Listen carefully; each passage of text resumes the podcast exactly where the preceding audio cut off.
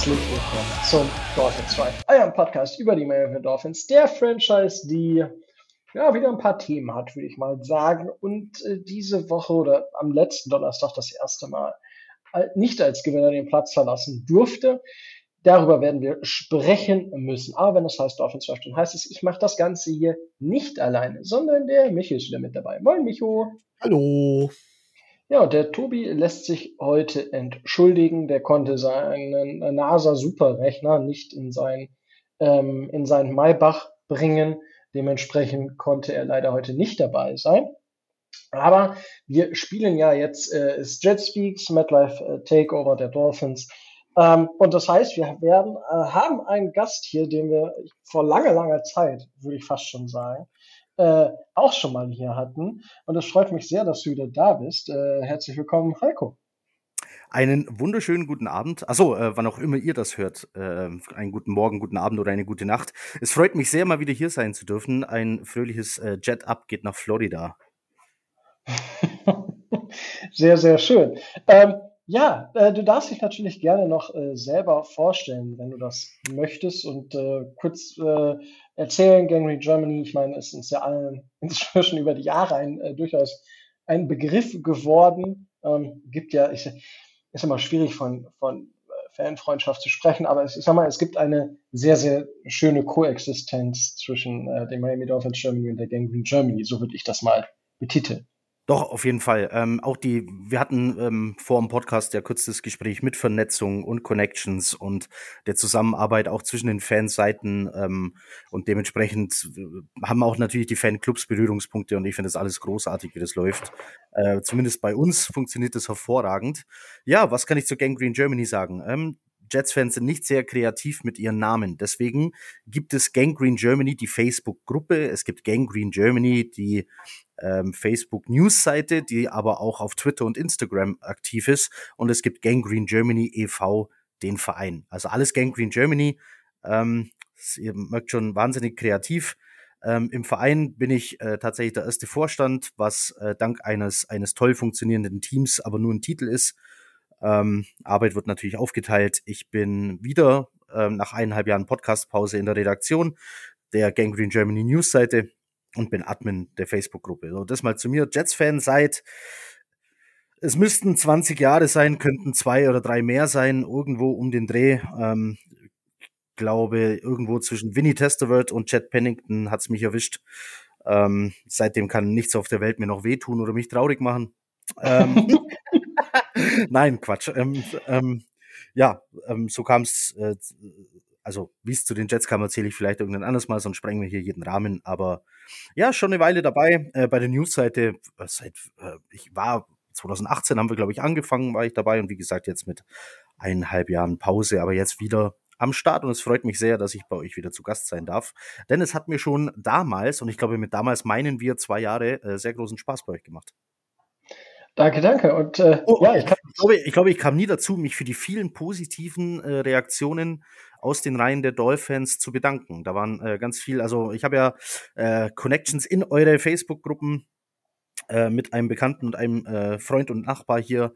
Da wurden ganz tolle Screenshots mir geschickt mit hier die Reaktionen auf deinen Podcast und es war alles sehr nett und freundlich und dafür ein, ein großes Dankeschön. Ja, ich meine, Ehre wem Ehre gebührt, ja danke äh, dafür, dass du dir auf jeden Fall die Zeit nimmst, äh, heute wieder dabei zu sein. Und dann würde ich sagen, starten wir jetzt einfach mal rein in die Dolphins-relevanten News. Und viel gibt es diese Woche auch nicht, bis auf das ganze Tätete um Tua Tagovailoa. Aber da werden wir im Verlaufe noch drüber sprechen. Äh, ich denke, wenn wir die kurze Tour-Watch diese Woche haben, äh, werden wir über das Thema noch äh, genauer sprechen, weil ja, sonst sprechen wir es dreimal an dem Podcast und dadurch, dass wir, äh, dass der Michu gestern noch mit dem, also die Folge ist am Mittwoch erschienen, äh, mit dem Philipp aus unserer Community, der Arzt ist, der hat sich die ganze Szene um Tour nochmal angeschaut, hat das Ganze medizinisch mal bewertet und ähm, einen Blickpunkt auf diese ganze Thematik gegeben. Da empfehle ich euch einfach, wenn ihr da genauere Einblicke haben wollt, was es sein könnte, um was es sich handeln könnte, von jemandem, der wirklich ein Experte äh, ein Medizinexperte ist, weil er das eben jahrelang studiert hat, ähm, hören wollt, dann hört euch die Folge sehr, sehr gerne an. Dort äh, danke da nochmal an Micho, dank, gro ganz großes Dankeschön da an Philipp, der sich die Zeit genommen hat. Das äh, war wirklich eine sehr, sehr informative Folge, auch für mich. Und dort könnt ihr gerne nochmal reinhören. Ähm, auch für zukünftige Concussion Themen ist das, denke ich, eine sehr, sehr interessante Folge. Was und wie und woran man vielleicht gewisse Sachen machen kann oder was ist, hat es überhaupt mit diesem Test beim Concussion-Protokoll auf sich? All solche Fragen werden dort beantwortet. Ähm, deswegen die News zu Tour später. Wir haben eine News, die jetzt nicht ganz so schön ist für die Dolphins. Byron Jones wird weiter auf der Player unable to perform auf der Pub-List bleiben, weil die Verletzung eben noch nicht so schnell auskuriert ist, wie man sich das gehofft hat bei den Dolphins. Und dementsprechend, genau, ist das, was äh, Mike McDaniel gesagt hat bei der Pressekonferenz und Xavier Howard ist eine Day-to-Day-Decision.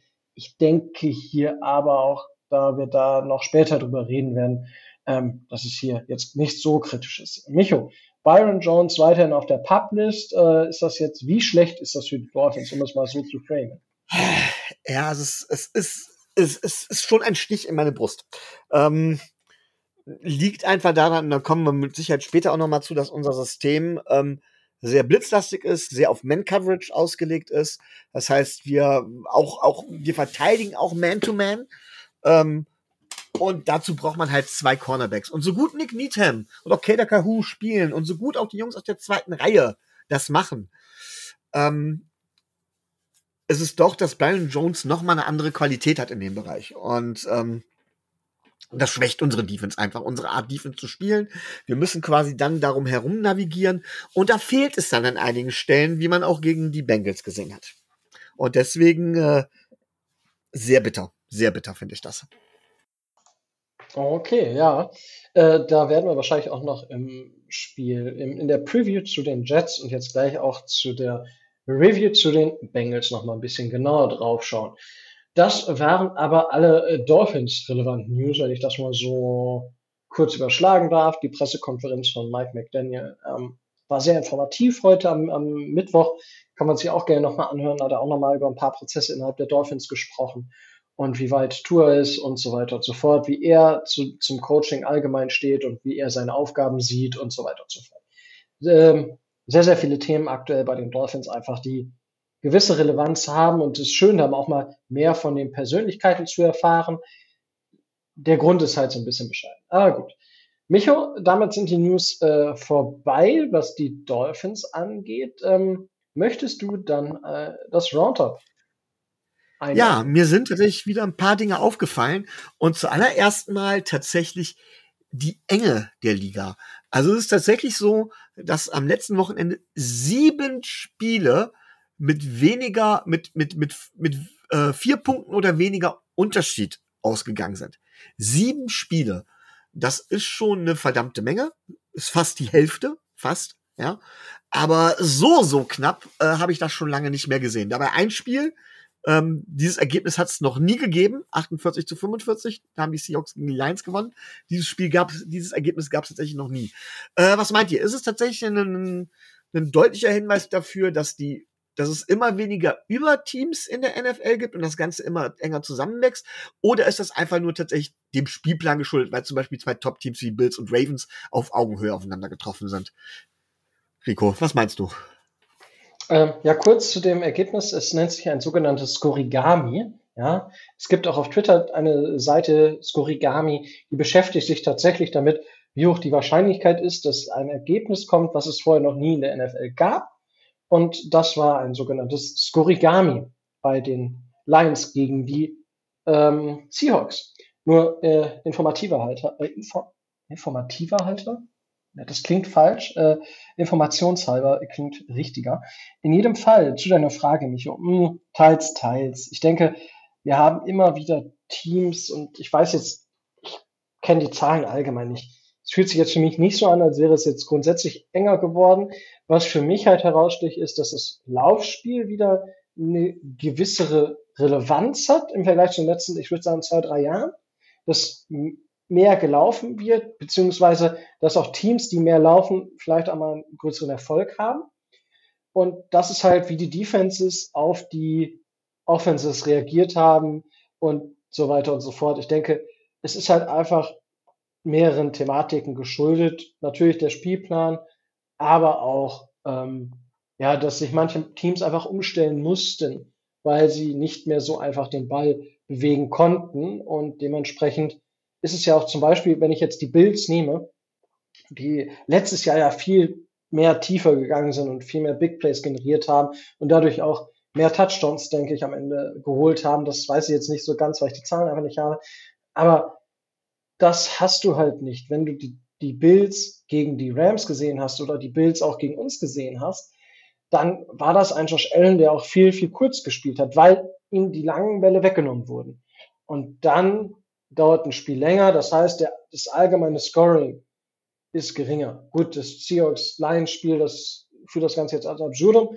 Mm, aber ich denke, da gibt es mehrere Faktoren, die da mit reinspielen. Und könnte man am Ende der Saison, gibt es wahrscheinlich wieder irgendwo eine Auswertung. Und da wäre ich dann ziemlich interessiert dran. Aktuell würde ich das aber äh, normal verteilt irgendwo im Bereich, in dem Bereich sehen. Ja, gut, ich fand das schon ziemlich beeindruckend, dieses Enge. Vor allem, wenn man auch noch überlegt, dass die Spiele in den in, teilweise erst in der letzten Minute entschieden worden sind. Ähm, und für mich ist es halt eben ein Beispiel, dass es halt oder ein relativer Beweis, dass die Teams zumindest alle kompetitiv sind. Es gibt keine Teams mehr, die, äh, wo man sagen kann, okay, die werden einfach nur so überrollt. Oder siehst du das anders, Heiko? Äh, nee, äh, kann ich als Jets-Fan gar nicht anders sehen. ich meine, wir haben zwei Siege. Gut, eins hätten wir gar nicht gewinnen dürfen oder können sollen, wie man es auch immer ausdrücken soll. Aber die Liga ist, ich denke, näher beieinander, als es letzte Saison noch der Fall war. Also ähm, Teams wie jetzt auf jeden Fall mal ähm, die Jaguars oder die Lions würde ich auf jeden Fall nicht als Fallobst sehen oder als sichere Nummer. Ich glaube, die Lions waren es auch letzte Saison eigentlich schon nicht. Ich glaube, kein Team hat mehr Spiele verloren mit nur vier Punkten oder weniger Abstand. Also die verlieren ich drücke es anders aus, damit es äh, sicher ist, weil nicht, dass ich die Statistik äh, falsch äh, zitiere. Gefühlt verlieren die ja jedes Spiel höchstens One-Score. Also sehr knapp und deswegen, nee, ich glaube schon, dass die Liga näher zusammengewachsen ist und deswegen diese Saison sehr spannend werden könnte. Und der ein oder andere Tipp, ähm, wer da letztendlich äh, sicher in den Playoffs oder sonst irgendwo landet, sollte nochmal überdacht werden. Okay, dann gibt's eine andere Geschichte, die, glaube ich, viele ja, viele neutrale Beobachter bewegt. Und zwar, wenn man mal betrachtet, dass äh, die Denver Broncos mit ihrer Neuerwerbung auf der Quarterback-Position Russell Wilson tatsächlich richtig, richtig Mühe haben, um es mal so zu sagen. Ähm, und auf der anderen Seite die Seahawks mit ihrem neuen Quarterback Geno Smith ähm, oben in den Rankings zu finden ist, dieser Quarterback. Ähm, ich will jetzt gar nicht sagen, dass Russell Wilson der, der schlechtere Quarterback individuell von den beiden ist. Aber es ist so, wir wissen, dass Russell Wilson ja normalerweise immer außerhalb des Systems oder wenn ein schlechtes System da ist, kann er halt individuell es dazu reizen. Aber im System ist Geno Smith da der bessere Quarterback, Heiko? Auch die Jets konnten Spiele mit Geno Smith äh, gewinnen. Der, der, der hat seine, seine Baseline. Ähm, solange sich auf der bewegen kann, ist alles gut. Mich wundert halt, dass er so viel in diesem System spielen kann und wenig raus muss. Und Russell Wilson musste ständig raus aus dem System und hier let Russ cook. Ähm, also ich glaube, der bessere Quarterback ist immer noch Russell Wilson.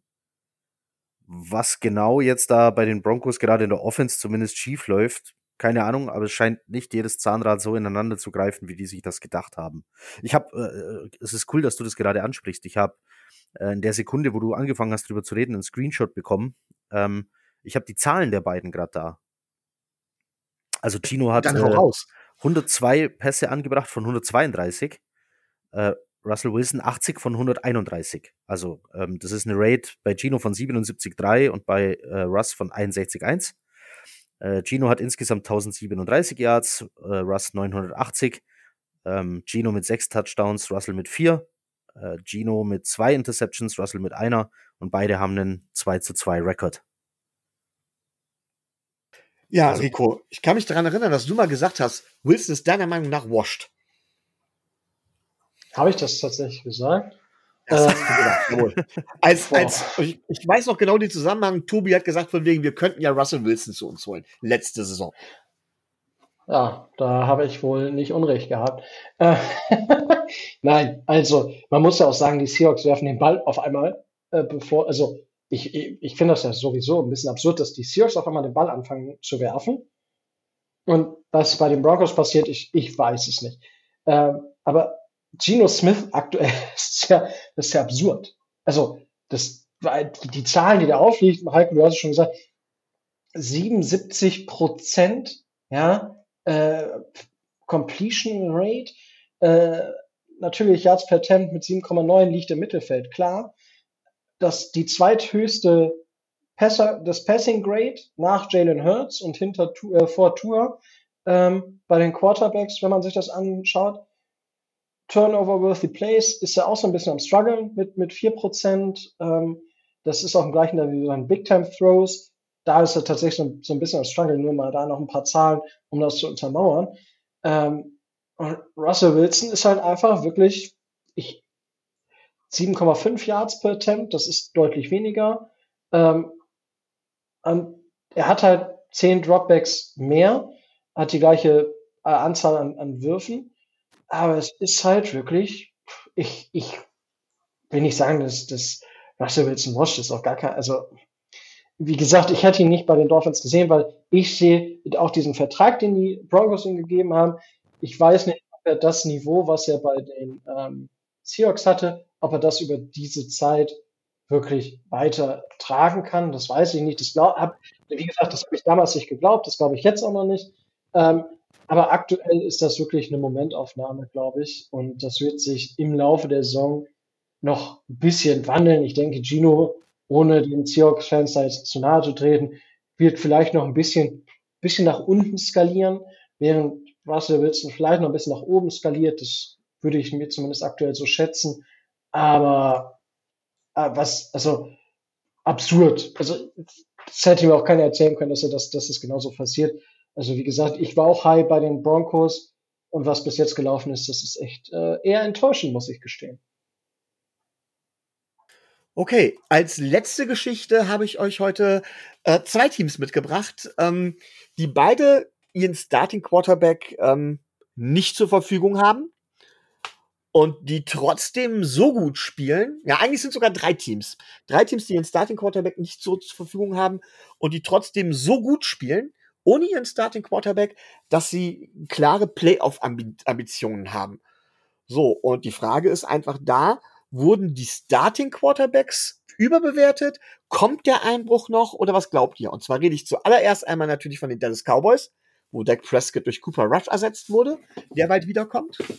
Dann rede ich natürlich von den 49ers mit Jimmy G und Trey Lance, der ja diese Saison nicht mehr zurückkommen wird. Und, und da blutet mein Herz, das sagen zu müssen, ich rede von den Cleveland Browns mit Jacoby Brissett, der das Zepter dann wohl in zwei Monaten an die Sean Watson leider übergeben wird. So, Rico, was, was glaubst du? Ja, gut, ich meine, bei den 49ers muss man nicht drüber reden. Die Baseline ist mit, äh, mit ähm, Jimmy G viel, viel höher. Das ist aktuell ein besseres Footballteam mit Jimmy G, dementsprechend, ja.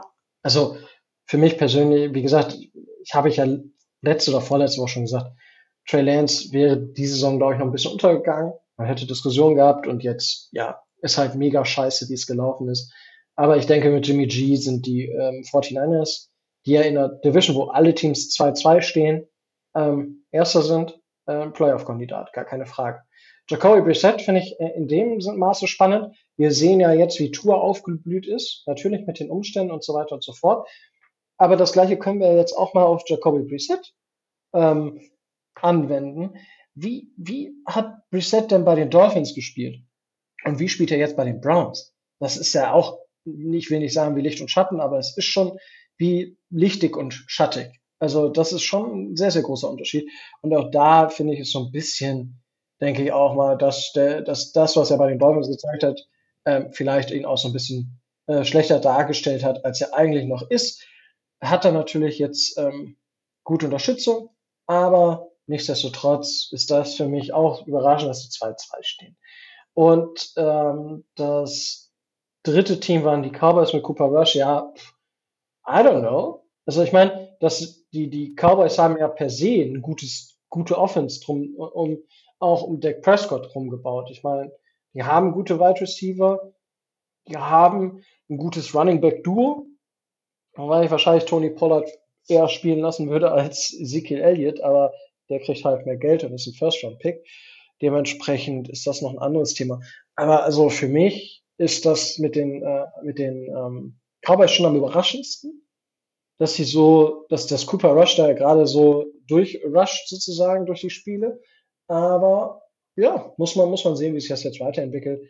Ähm, manchmal hat man das ja so, dass man reinkommt und bam, bam, bam, dann läuft's einfach die ersten Spiele, dann kommt so ein Dip und dann muss man, entweder geht's tiefer oder es geht höher. Ich denke, bei Cooper Rush, auch da wird's jetzt, ich denke, irgendwann mal, ähm, irgendwann mal wieder runtergehen. Und ich weiß auch gar nicht, die Cowboys, die haben jetzt gespielt gegen die Commanders, das ist für mich Fallobst aktuell, Entschuldigung. Gut, dann haben sie die Bengals geschlagen, auch das war, war gut. Und dann die Giants, wo ich auch sage, ja, ähm, ja, das waren keine großartigen Siege. 20 zu 17 gegen die Bengals, 23 zu 16 gegen die Giants und 25 zu 10 gegen die Commanders. Das sind ja auch keine Feuerwerksspiele.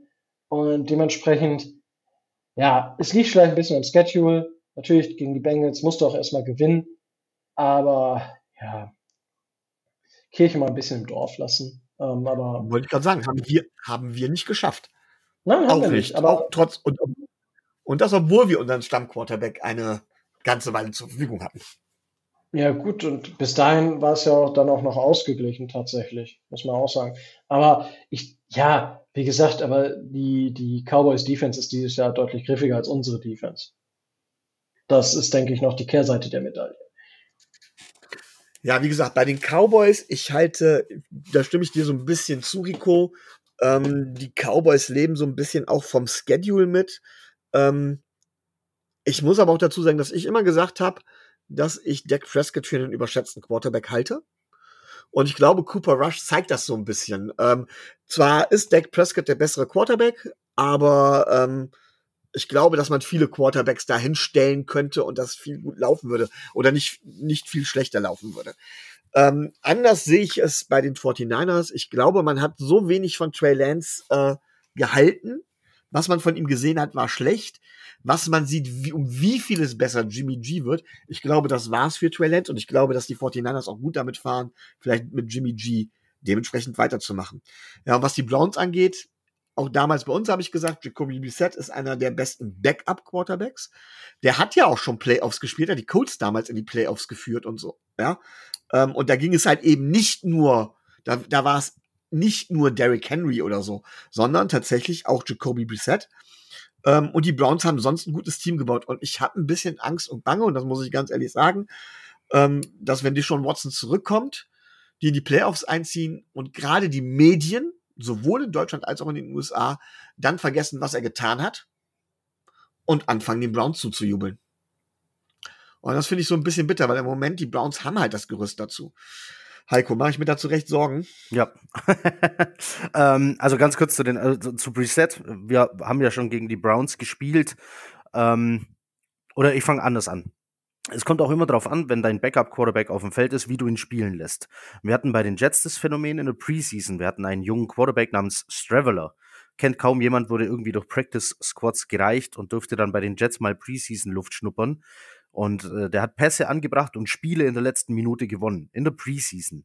Und es gab nicht wenige Jets-Fans, die gesagt haben, lass doch den spielen, der ist ja viel besser als Flecko, der ist besser als White, der sollte der Starter sein. Und dann guckst du dir die Offense nochmal an und stellst fest, das war mit das Simpelste, was die NFL äh, zu bieten hat. Also eine, eine One-Read Offense ohne Rollouts, ohne Play-Action, ohne irgendwelchen sonstigen Schnickschnack. Und diesen ersten Read hat er genommen und getroffen.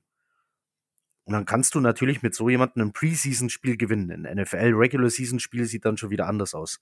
Ähm, was die Browns gerade machen ist, ich habe Reset bei den Colts zum Beispiel noch als jemanden in Erinnerung, der gerne auch mal selber läuft. Ähm, hat er gegen die Jets jetzt zum Beispiel gar nicht gemacht. Aber die Pässe, die er wirft, kommen an. Also der erlaubt sich sehr, sehr wenig Fehler. Sehr wenig Risikopässe. So 50-50 Bälle wirft er erst gar nicht. Und dann hat, hat er natürlich einen Support von mit Sicherheit das beste Running Back Duo der Liga. Der eine ist der vielleicht beste reine Runner der Liga und der andere ist als Passcatcher einfach ähm, in seiner ganz eigenen Welt unter Running Backs. Und dann funktioniert das, wenn du, wenn du die Offense halt komplett umbauen kannst. Und ich glaube, das haben die Browns ja gewusst, bewusst getan, weil sie wussten, dass sie vielleicht äh, sehr lange auf ihren eigentlichen Starting Quarterback verzichten müssen. Ähm, und dann muss man sie leider da ein bisschen loben, das ist clever gemacht. Ähm, und so funktioniert dann die Offense dementsprechend. Wenig Fehler, ähm, Fehler der Defense ausnutzen. Bei äh, gegen die Jets waren es äh, zwei Abstimmungsfehler zwischen Safeties und Cornerbacks, die dann zu Punkten geführt haben, zum Beispiel, weil Brissett solche Pässe natürlich trifft. Also das kann er ja, um Gottes Willen. Wie du schon sagst, einer der besten, besseren Backups der Liga. Ähm, ja, dass Leute dann da äh, jubeln werden in zehn Wochen. Äh, ich hoffe, es sind sehr wenige, die es tun, aber wir hatten ja den Podcast auch schon mit den ähm, Cleveland Browns.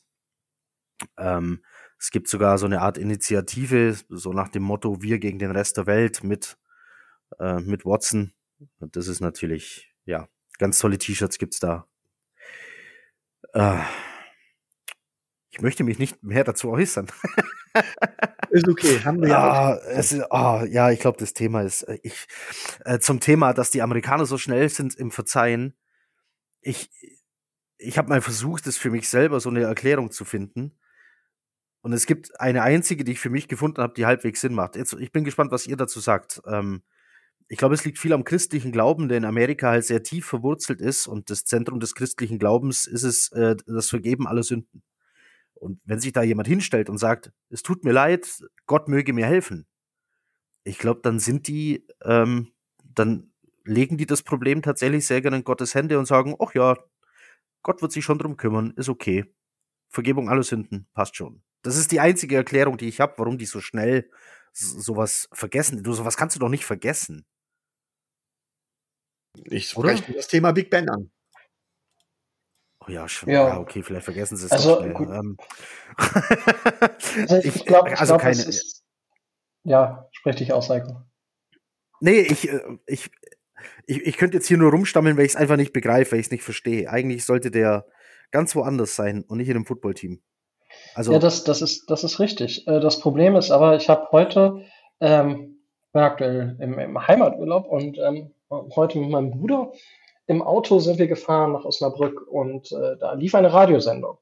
Und da hat eine, die Radioreporterin davon erzählt, wie sie im, im Zug saß und eigentlich nur entspannt nach Hause fahren wollte. Und dort kam ein Mann und er hat sich dann auch penetrant neben sie gesetzt, so weit, so gut, so ich sage, okay, man muss sich nicht direkt daneben setzen, ähm, der ihr dann aber auch äh, aufs Bein gepackt hat, wo ich sage, okay, das ist der Moment, wo man dem Herrn auch einfach mal gepflegt eins in die Schnauze hauen kann. Und dort gab es äh, dann ähm, Anrufe, beziehungsweise konnten sich dann natürlich die Radiohörenden dort dazu äußern und äh, ich sag mal, der Großteil, so wie sie das gesagt hat, war wirklich so, hey, cool, äh, also cool in dem Sinne, äh, dass du damit so offen umgehst und mir ging es auch schon so und das geht nicht und das ist bla bla. Also das ist wirklich halt einfach äh, sexuell übergriffig. Das, das ja. sollte man nicht tun und auch an alle da draußen, macht sowas nicht, seid keine Dickhead. Ähm, wenn ihr das, wenn ihr eine, eine Frau hübsch sprecht, ja, sprecht sie an, aber setzt euch nicht neben sie ähm, und legt ihr eine Hand aufs Bein, sondern setzt euch, was weiß ich, in den Sitz gegenüber und sprecht sie an und wenn sie nicht reagiert, setzt euch woanders hin. Weil auch das ist es, der Typ nämlich, der dann da angerufen hat, meinte so, ja, die Frau kann sich dann ja auch umsetzen, wenn ihr das unangenehm ist. Und ich denke mir so, oh, alles klar, das ist kompletter Bullshit, weil ja, ja, ja. Also, du, du, du, also ich, der, der Mann dringt in, den, in, in die Komfortzone der Frau ein und die Frau soll sich aufgrund dessen wegsetzen, als ob dieser Typ dann nicht auch vielleicht hinterhergeht oder so. Also äh, das war das war absurd so, wo ich sage so, nein. Und das ist, glaube ich, ähm, es gibt so viele Leute, die das nicht realisieren, ähm, was was das mit Frauen macht, mit Menschen allgemein macht, wenn sie solche Sachen durchmachen.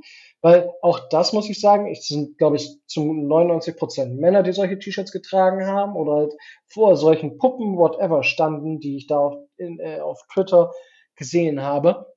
Und das ist einfach was auch äh, an alle, also man, es ist einfach so, dass die Frauen in, in der Geschichte der Menschheit massiv benachteiligt wurden. Ich meine, man muss ja nur verstehen, dass erst in den 90er Jahren in Deutschland die Vergewaltigung in der Ehe abgeschafft wurde. Und auch das mit großer Diskussion, wo ich mir denke, okay, heutzutage, wo ich mir denke, okay, gib mir einen Kopfschuss, wenn wir darüber diskutieren müssen. Ähm, und viele Männer sind sich dessen nicht bewusst, wie Frauen sich in diesen Momenten fühlen und was Männer damit anrichten, was für die Männer auch hinterherpfeifen oder sowas. Das ist halt, da, das ist für eine Männergruppe witzig, die zwei Tür auf dem Kessel haben und sich als die geilsten Macker fühlen. Es ist aber einfach nur eine beschämende Situation für viele Frauen.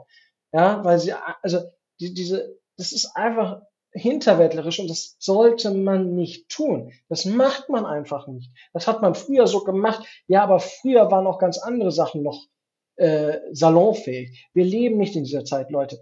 Männer, vor allem Männer, ja, fangt an euch zu benehmen. Und was mir geholfen hat, ich persönlich, ich nehme mich da nicht aus. Ich war früher auch so einer, wo ich das, hahaha. ähm, nur, dass ich das so nie gemacht, dass ich nie irgendwelche Sachen gemacht habe, sondern von der Denkweise her. Mir hat es geholfen, viel Literatur zu, äh, zu lesen, die aus Frauensicht geschrieben ist. Ja, um das einfach mal zu begreifen, wie sich Frauen fühlen, wie, was das in Frauen auslösen kann oder allgemeine Menschen auslösen kann, wenn man in ihre persönlichen Bereiche eintritt. Und darüber sollte man sich Gedanken machen in solchen Situationen. Ich glaube, dass ganz, ganz viele ähm, Fans dort einfach das nicht, den Horizont nicht haben. Und zweitens, es geht ja nur um Football und dementsprechend versuchen sie das auszublenden und geben da Zero Fucks drauf, was übrigens auch komplett falsch ist.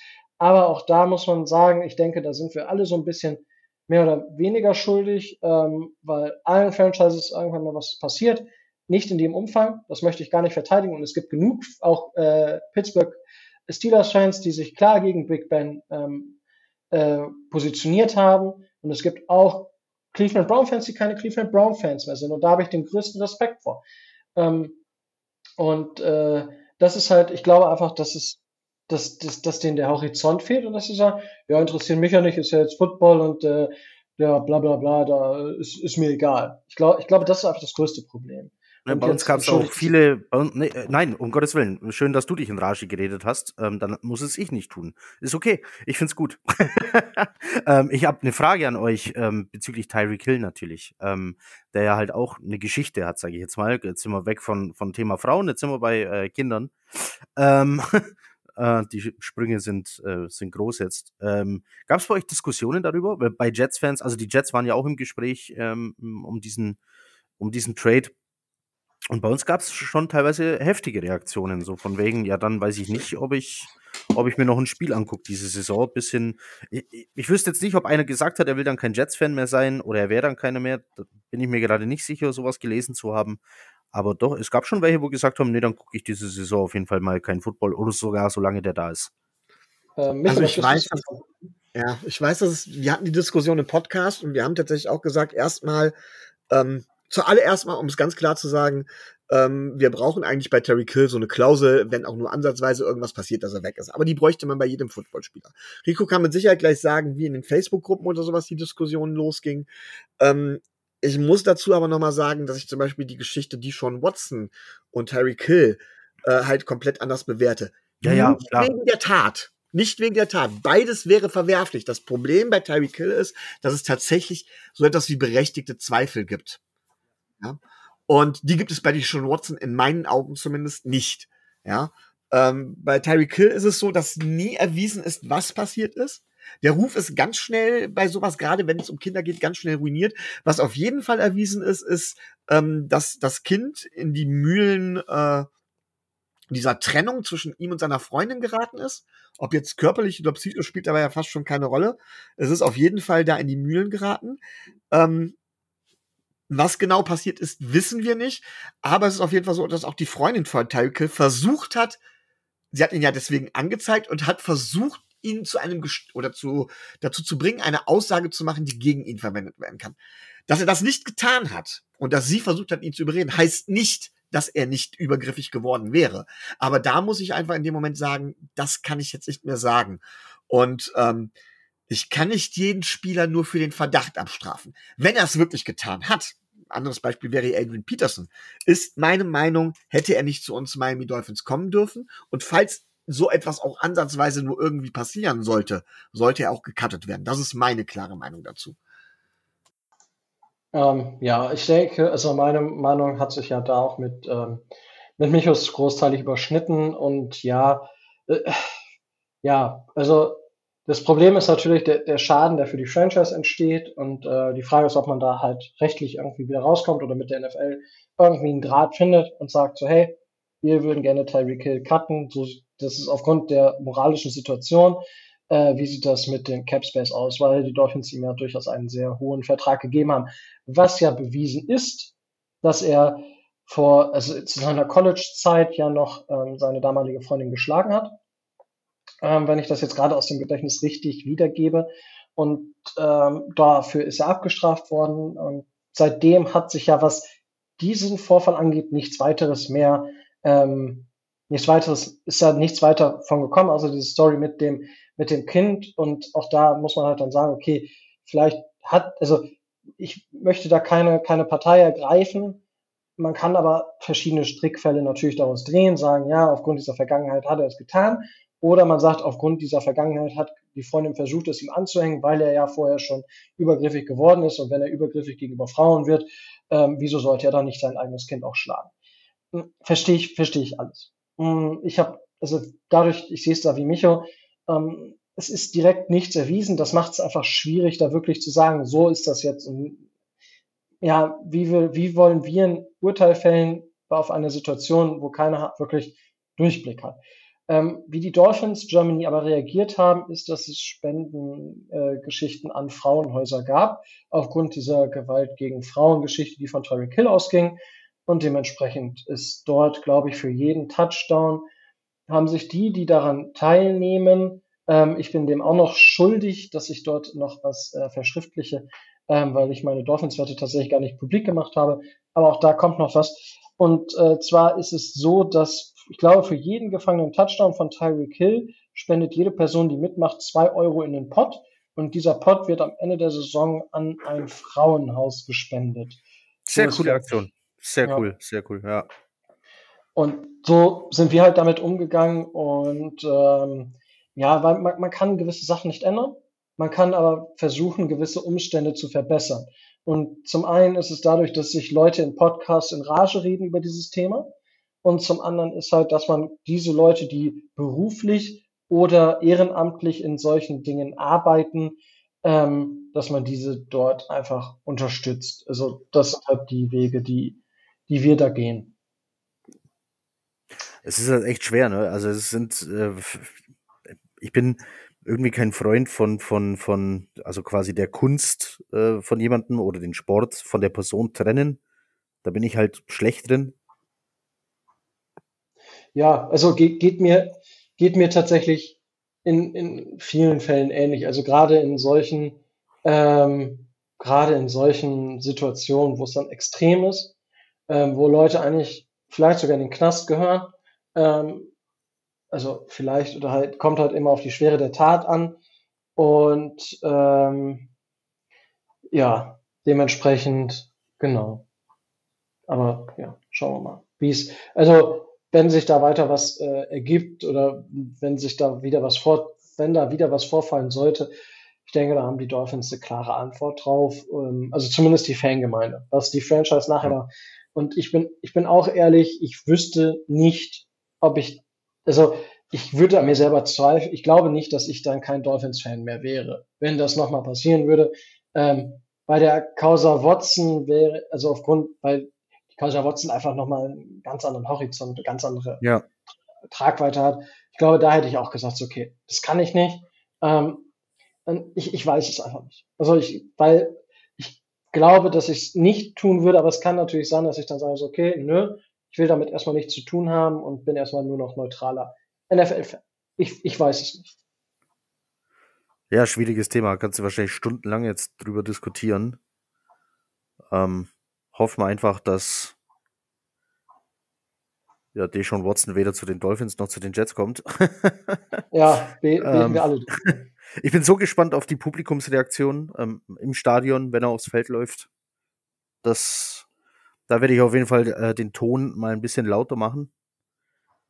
Da bin ich gespannt. Ja, ah, ich meine, es war ja schon bei dem äh, Preseason-Game gegen die, äh, gegen die Jaguars, wo sie ihn ja richtig, ja. Richtig von Latz geknallt haben. Ähm, ja, ich meine, ich bin beim letzten Spiel dabei, wo, wo er gesperrt ist in Miami tatsächlich. Ähm, danach darf er dann ja wieder spielen, aber schauen wir mal. Genau. Aber sehr, sehr schweres Thema. Ja. Das stimmt. Micho, du hast noch was, hast du mir geschrieben. Ja, war halt die Frage, ob ich das jetzt noch sagen soll. Ähm, ich weiß gar nicht, ob du es weißt, Rico. Ich bin ja ein ziemliches Spielkind. Ähm, ja. Computerspiele, Brettspiele, Gesellschaftsspiele. Nein, nicht Mensch ärgere nicht Monopoly. Wer sich da in dem Bereich ein bisschen mit beschäftigt, weiß, dass es da ganz andere Sachen gibt. Und ich habe eine Zeit lang auch Tabletops gespielt. Äh, gespielt. Sagt euch das Spiel Blood Bowl etwas? Ähm, ja. Mir nicht. Okay, gibt's auch für den PC, ist eigentlich eine Brettspielumsetzung, gespielt in der Fantasy-Welt, ähm, wo tatsächlich zwei Teams quasi Football spielen. Allerdings halt eben ähm, die Teams, die auf dem Spielfeld halt eben stehen, halt eben nicht nur unbedingt Menschen sind, sondern die, äh, ich habe ich es gerade bei Google eingegeben und die Bildersuche aufgemacht. Ich ich habe es schon mal gesehen. So. Das gibt's eben als Brettspiel und das, das als Tabletop-Spiel und gibt auch als Computerspiel und was halt das große Problem bei diesen Tabletop-Spielen ist, ähm, dass da selten das Spiel selber im Mittelpunkt steht, sondern das Bemalen von Figuren, das Aufbauen von irgendwelchen Geländen drumherum oder so weiter. Von daher ja, ist es ich glaube, ich glaube, vielleicht kennen ein paar Leute das Herr der Ringe Tabletop eher, das habe ich tatsächlich gespielt. Ähm, oder ähm, Space Marines ist genau. auch, denke ich, so eines ist der auch selben Hersteller, nämlich von Games Workshop. Aber, ja. und das Große, am Donnerstag startet ja die Spiel in Essen, die größte Spielemesse der Welt. Ähm, eigentlich jedem Jahr, wenn kein Corona ist, ist sie, ist sie dort. Ich werde dieses Jahr nicht dort sein, aber ich beschäftige mich trotzdem damit. Und tatsächlich dieses Blood Bowl gibt es jetzt als zugängliches Spiel, halt eben nicht als klassisches Tabletop, sondern in einer etwas auch regelabgespeckten Version äh, mit bereits fertigen Figuren. Ähm, was halt eben auch so ein Fantasy-Football-Spiel simuliert. Übrigens, da kann ein Spieler ausscheiden, weil man ihm einfach mal so eben das Genick bricht, wenn der Schiedsrichter nicht hinguckt und so weiter. Nur man weiß, worauf man sich da direkt einlässt. Oder manche, manche Gegner haben die Fähigkeit von wegen auf dem Gegner runter so lange rauf rumzutrampeln, bis er tatsächlich vom Feld getragen werden muss. Also solche Dinge. Ähm, das wollte ich nur sagen für Leute, die sich da vielleicht in dem Bereich tatsächlich vielleicht auch mal mit ihrem Partner oder sowas, um ihn da an Football ranzubringen, äh, spielen wollen, wäre das vielleicht eine Alternative. Ich habe es noch nicht gespielt, wollte es aber nicht unerwähnt lassen. Blitzbowl Witz, heißt es. Witzig. Ähm, also, weil mein Bruder und ich waren heute, äh, wie gesagt, in Osnabrück unterwegs und wir waren auch so in verschiedenen Geschäften und ähm, wir, waren, ich, wir standen dann wie immer eigentlich auch äh, im Spielewelt, das ist ein schöner Laden für Spiele in Osnabrück und stand auch so, so ich so, ja, boah, ich hätte echt mal Bock, irgendwie Dungeons Dragons oder sowas zu spielen. Mein Bruder so, ja, wir spielen das dann zweimal im Jahr. Und dann ich so, ja, was soll man machen? Soll ich dafür jedes Wochenende nach Osnabrück hochkommen? So, ja, ist ja recht. Ähm, aber fand ich, äh, fand ich tatsächlich äh, witzig, dass äh, ausgerechnet heute dann auch du mit äh, dem Thema, äh, mit einem ähnlichen Thema, was Brettspiele angeht, äh, hier nochmal punktest. Und ja, an alle, die natürlich daran Interesse haben, an solchen Spielen und grundsätzlich ist das natürlich eine Verbindung von zwei wunderschönen Dingen. Genau. Gut. Äh, ja, es ist ja nun mal so, ich bin doch für den Kulturteil zuständig und Tobi für den Gossip-Teil, ne? So hatten wir das doch aufgeteilt. Gibt es auch, äh, Blood Bowl gibt's auch für die Playstation übrigens. So, nämlich. Ja, wobei ich sagen muss, ähm, also wenn, würde ich sage ich jetzt mal so persönlich, ich würde tatsächlich eher Blood Bowl 1 empfehlen. Blood Bowl 2 fand ich nicht so gut. Ähm, und wie gesagt, das wird es mit Sicherheit auch für die PlayStation geben. Da kann man einiges tun. Man sollte wohl darauf achten, dass es direkt die Version mit den Add-ons ist, weil man dann noch alle Völker zur Verfügung hat. Okay, wieder was gelernt auf jeden Fall. Ähm, Gut, äh, ich würde fast sagen, dass wir dann den ähm, Roundup-Teil jetzt abgeschlossen haben und auf das Spiel der Dolphins bei den Cincinnati Bengals eingehen. Und das war für die Dolphins tatsächlich die erste Niederlage der Saison. Man musste sich mit 15 zu 27 geschlagen geben. Und insgesamt war das Spiel für mein Dafürhalten sehr ausgeglichen. Ähm, die Bengals haben halt das Turnover-Battle gewonnen und damit eigentlich das Spiel entschieden. Wenn man sich das anschaut, was aus den Turnover dann geworden ist. Aber nichtsdestotrotz, Micho, deine ersten Eindrücke. Oder auch die ja. zweiten nach so langer Zeit. Ja, also äh, man kann gegen man kann gegen die Bengals verlieren. Ähm, man kann aus dieser Niederlage tatsächlich auch mehrere äh, Conclusions ziehen. Ähm, und die wichtigste ist für mich verdammt nochmal der Pass Rush. Gen es ist genau das passiert, was wir vorab im Grunde genommen befürchtet haben. Äh, wir haben mit, unser Aggress mit unserem aggressiven Blitzing haben wir die Tür geöffnet für äh, Big Plays von Joe Burrow und Jamar Chase. Die haben sie genutzt. Da reicht ja ein oder zwei Big Plays tatsächlich in dem Maße. Äh, die haben sie genutzt und das ist tatsächlich dem, der Sache geschuldet, dass wir halt, um Druck aufzubauen, ähm, wenig mit Safety-Hilfe spielen müssen. Ja. Oder wenig mit Safety-Hilfe spielen können. So, und dann ist es, ähm, dann fehlt einfach, wenn wir mit Safety-Hilfe spielen, Safe, Safety-Hilfe spielen, oh, Entschuldigung, also mit dem Four-Man-Rush einfach spielen, da fehlt einfach die Production. Und damit meine ich nicht nur Sex, damit meine ich auch tatsächlich ernsthafte Quarterback-Pressures, da haben wir uns ja schon mal drüber unterhalten. Ähm, da mögen die Zahlen im ersten Blick gar nicht so schlecht sein, dann weiß man aber nie, was ist wirklich ein, ein effizienter Quarterback-Pressure.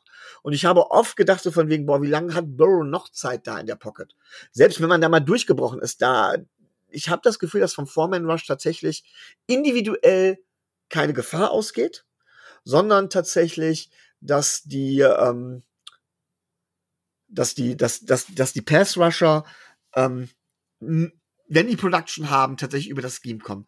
Das heißt, von wegen dementsprechend ähm, halten wir da nicht viel auf und dementsprechend übel ist es halt eben, dass Baron Johnson ausfällt, weil ihn hätten wir zusätzlich noch gebrauchen können. Also da, der Pass Rush muss sich dringend, dringend steigern und das sehe ich im Moment halt eben als eine, ja, als schwierig an. Das zweite ist, ähm, nach dem Ausfall von Tua kam Teddy rein. Teddy hat sich bemüht. Teddy hat auch ähm, bei dem einen, er hat einen Wurf gezeigt, den meiner Meinung nach tatsächlich Tua so nicht kann mit seinem Arm. Ganz klar. Aber ich glaube tatsächlich, dass das schon das, das Limit von dem ist, was wir von, von, von Teddy in der Regel sehen werden.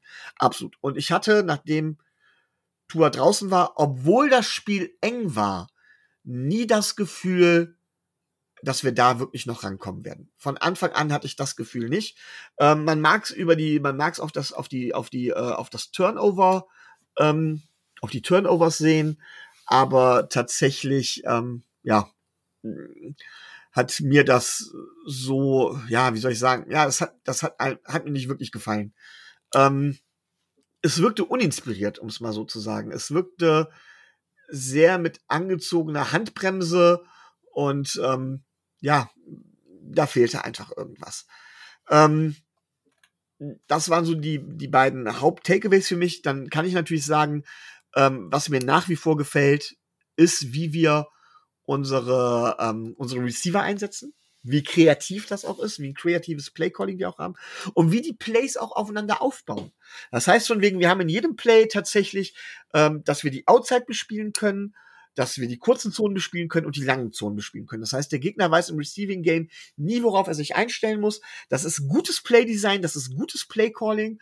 Und ich finde es auch gut, dass wir nach wie vor das Running Game nicht aufgeben, obwohl es nicht wirklich traumhaft gut läuft. Ja, aber ich finde es gut, dass wir es nicht aufgeben, dass wir, äh, das erfüllt eine wichtige Rolle im im, im, im Gameplan, im, Play, im, im Aufbau der Playdesigns, so dass auch da oftmals im ersten Moment halt eben tatsächlich die gegnerische Defense nicht weiß, was passiert. Und wir haben auch schon Läufe gesehen, wo, wo welche durchbrechen. Wir haben Running Back Committee. Äh, Raheem Mostert hatte immerhin 15 Carries.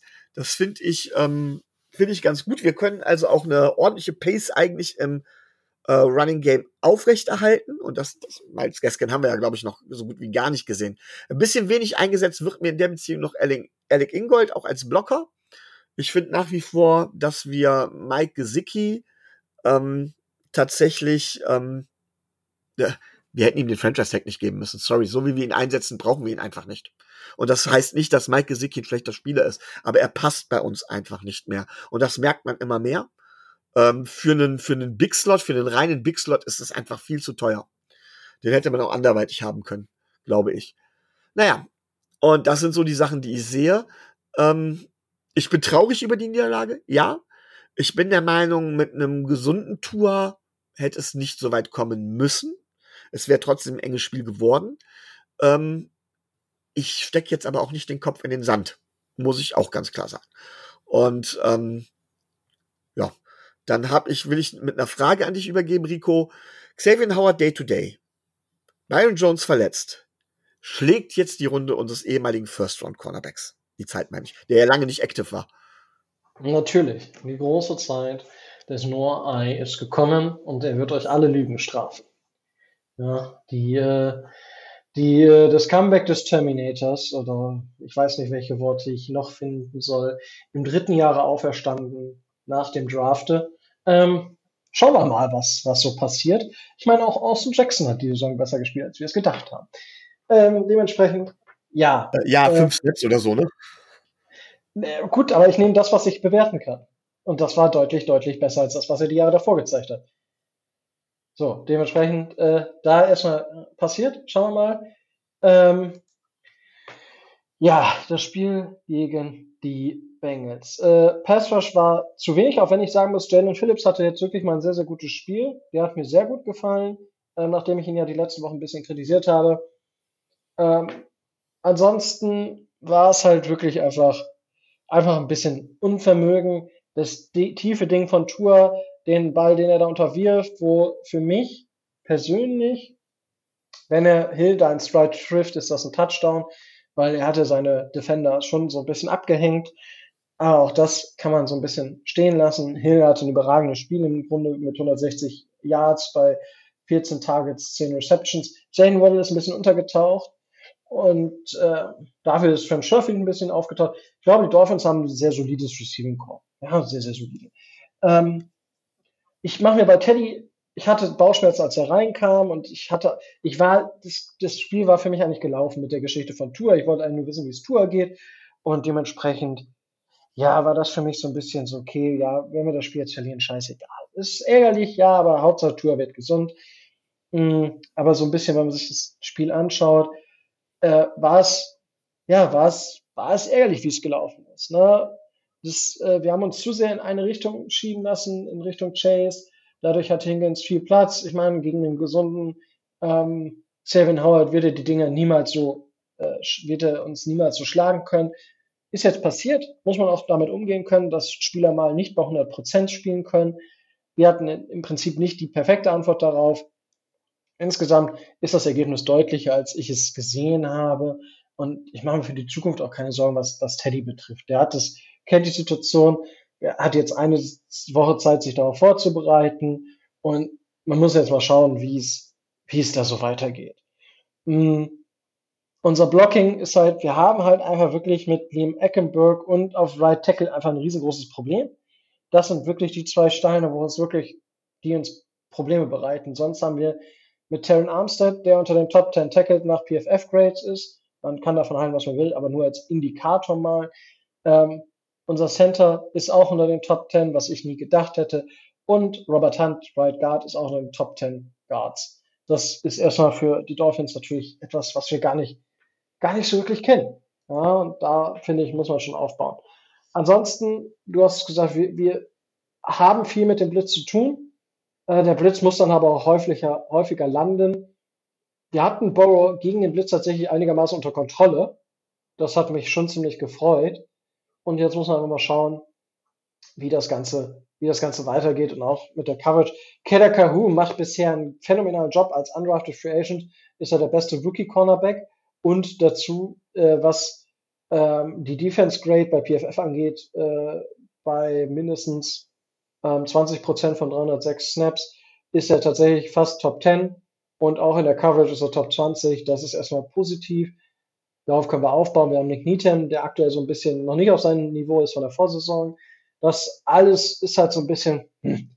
aber ich denke, da kann man defense-technisch noch ein bisschen mehr erwarten. Und ansonsten, ja, haben uns die Bengals einfach da geschlagen, in den richtigen Momenten geschlagen. Sie haben die Turnover generiert, die wir nicht generiert haben.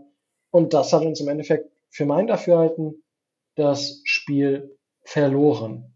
Ähm, Genau, das wären so so meine Worte. Micho, du darfst natürlich gerne, gerne da noch was zu sagen.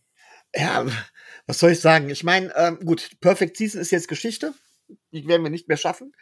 Ähm, wir müssen aber auch sagen, dass eine Perfect Season ja auch schwierig ist. Deutlich schwieriger als eine Imperfect Season. Da gibt es doppelt so viele Teams, die das geschafft haben.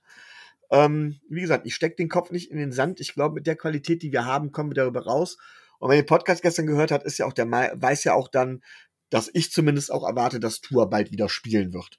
Und ähm, ja, da gibt's jetzt eigentlich nur die Frage, ähm, wer der, wer der, der Spieler des Spiels war. Ich weiß nicht, ob du das gleich erst küren willst, äh, Rico, aber was mich so ein bisschen gestört hat, ist, ähm, wir hatten auch mit Teddy Chancen, ja.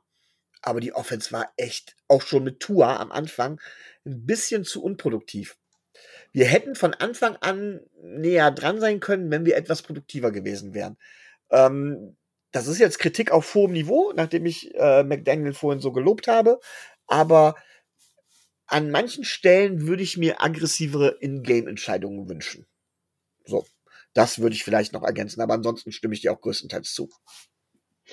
Über die In-Game-Decisions können wir tatsächlich noch mal sprechen. Ich weiß nicht, warum wir vor der Halbzeit nicht für die Two-Point-Conversion gegangen sind, bei dem Stand von, also vor dem 13, 13 zu 15 und wir kriegen den Extrapunkt. So, hä? So, am Ende in der, in der zweiten Halbzeit das kurze Feed Goal. Da kann man auch für einen Touchdown gehen, tatsächlich, wenn man denn möchte. Ähm, das hat Kollege Harbour übrigens auch gemacht. Ähm, ist dafür ein bisschen kritisiert worden, aber ja, war, also. War die richtige Entscheidung. Ich, ich wollte gerade sagen, rein mathematisch war es die richtige Entscheidung. Manchmal klappt's, manchmal, manchmal gewinnt man, manchmal verliert man. Und so ist es einfach. Und was man auch sagen muss, wir haben mit den Bengals gegen eine Top, Top 5, ich sag mal Borderline Top 5 Defense gespielt. Ja? Wir haben gegen die Bills auch gegen so eine ähnliche ähm, Defense gespielt. Da haben wir natürlich einfach die, äh, die Safeties besser ausgenutzt und dementsprechend das Ding nach Hause gefahren. Aber die Bengals haben, das ist auch, was die letztes Jahr in den Super Bowl getragen hat, diese Defense. Und dagegen hatten wir in dem Moment keine Antwort. Und im, ich, ja, das Play Calling war wirklich, ähm, war nicht mutig genug in diesen Szenen. Ähm, ich weiß nicht, inwiefern ähm, Mike McDaniel da von dieser Szene mit Tour noch irgendwie unter Schock stand und so, keine Ahnung. Weil das hat er auch gesagt, dass das schon, dass er da ab und zu mit den Gedanken da war, aber ähm, ja, so äh, ist das halt und äh, ich hätte mir da auch mehr, mehr Mut gewünscht. Ähm, bevor wir jetzt zum Spiel des Spiels kommen, Micho, Tour Watch und über das, was äh, aktuell so passiert ist rund um Tour. Du darfst gerne anfangen. Ja, Sample Size ist natürlich relativ, relativ gering gewesen ähm, durch die Verletzung. Was hat Tour bis dahin gemacht? Ähm, meiner Meinung nach war es im Vergleich zu den beiden Spielen vorher ein kleiner Rückschritt. Also was heißt nein, nicht zu den beiden Spielen vorher. Es war im Vergleich zu den sechs Vierteln vorher ein kleiner Rückschritt. Also das Spiel gegen die Bills war meiner Meinung nach tatsächlich Tuas bestes Spiel, das hatte ich ja schon mal gesagt, während die Ravens das, dieses brillante letzte Viertel und die gute zweite Halbzeit durch die grottenschlechte erste Halbzeit getrübt wird. Und ähm, Tua war besser als, für die, als, als, dieses Grotten, als diese grottenschlechte erste Halbzeit gegen die Ravens. Er war aber nicht so gut wie in den sechs Vierteln danach. Und äh, ich habe beim letzten Mal halt eben gesagt, ähm, wenn Tua so spielt wie gegen die Bills, reicht mir das vollkommen. Das ist es. Er macht keine Fehler, er spielt solide, äh, er macht gute Würfe, nimmt sich Zeit, dass ab und zu mal Fehler passieren, sind gut. Er ist genau richtig aggressiv an den richtigen Stellen. Das habe ich jetzt, sehe ich jetzt etwas von der anderen Seite. Das war jetzt ein mittelmäßiger Auftritt, aber von der falschen Seite der Mittelmäßigkeit her. Das heißt, das, so, sowas wie die ersten, ja, wie die ersten beiden Viertel quasi oder fast zwei Viertel gegen die Bengals, ähm, das würde mir fast schon nicht reichen. Er war nicht aggressiv genug, er war ungenau. Es waren Ungenauigkeiten drin, die es den Receivern sehr, sehr schwer gemacht haben, die teilweise für verlorene Bälle gesorgt haben. Ähm, das heißt, von wegen, da hatten wir dann tatsächlich, das waren keine großen Ungenauigkeiten.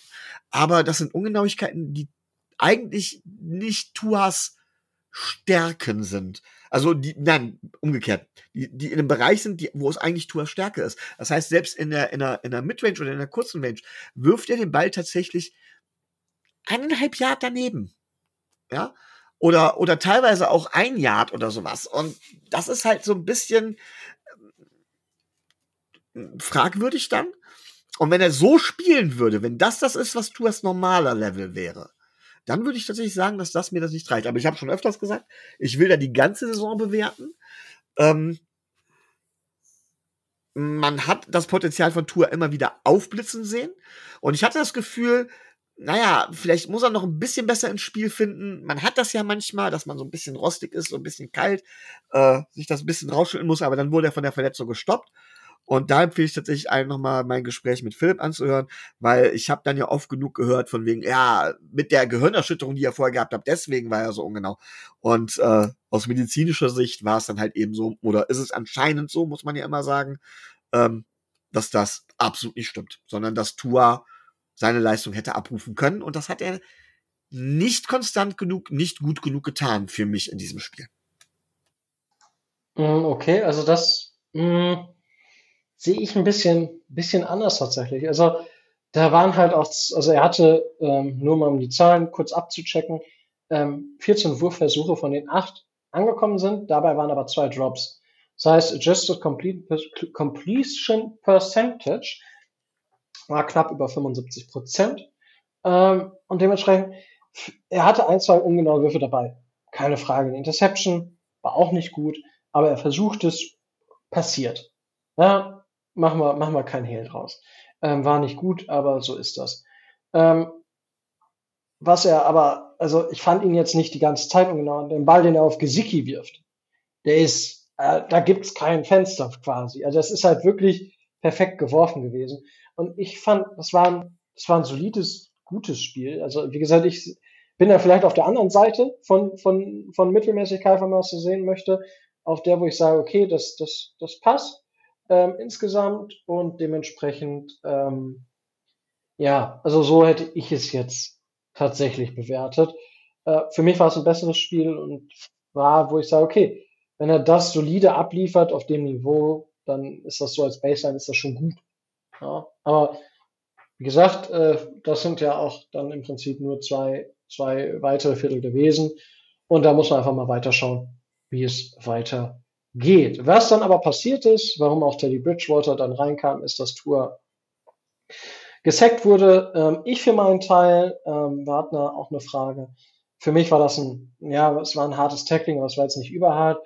Für mich persönlich ist dort eher, ähm, da wird Heiko vermutlich auch von schwärmen, äh, das Problem der Kunsträsen der NFL, ähm, weil für, für mich ist es, ich, du hast es ja auch gesagt in der Folge mit dem Philipp, es ist halt einfach Beton und da legen die ein bisschen grünes Plastik drüber und dann ist es das. Ein paar Granulatkörner, damit es nicht ganz so hart ist, aber das schützt, das schützt dich wenig.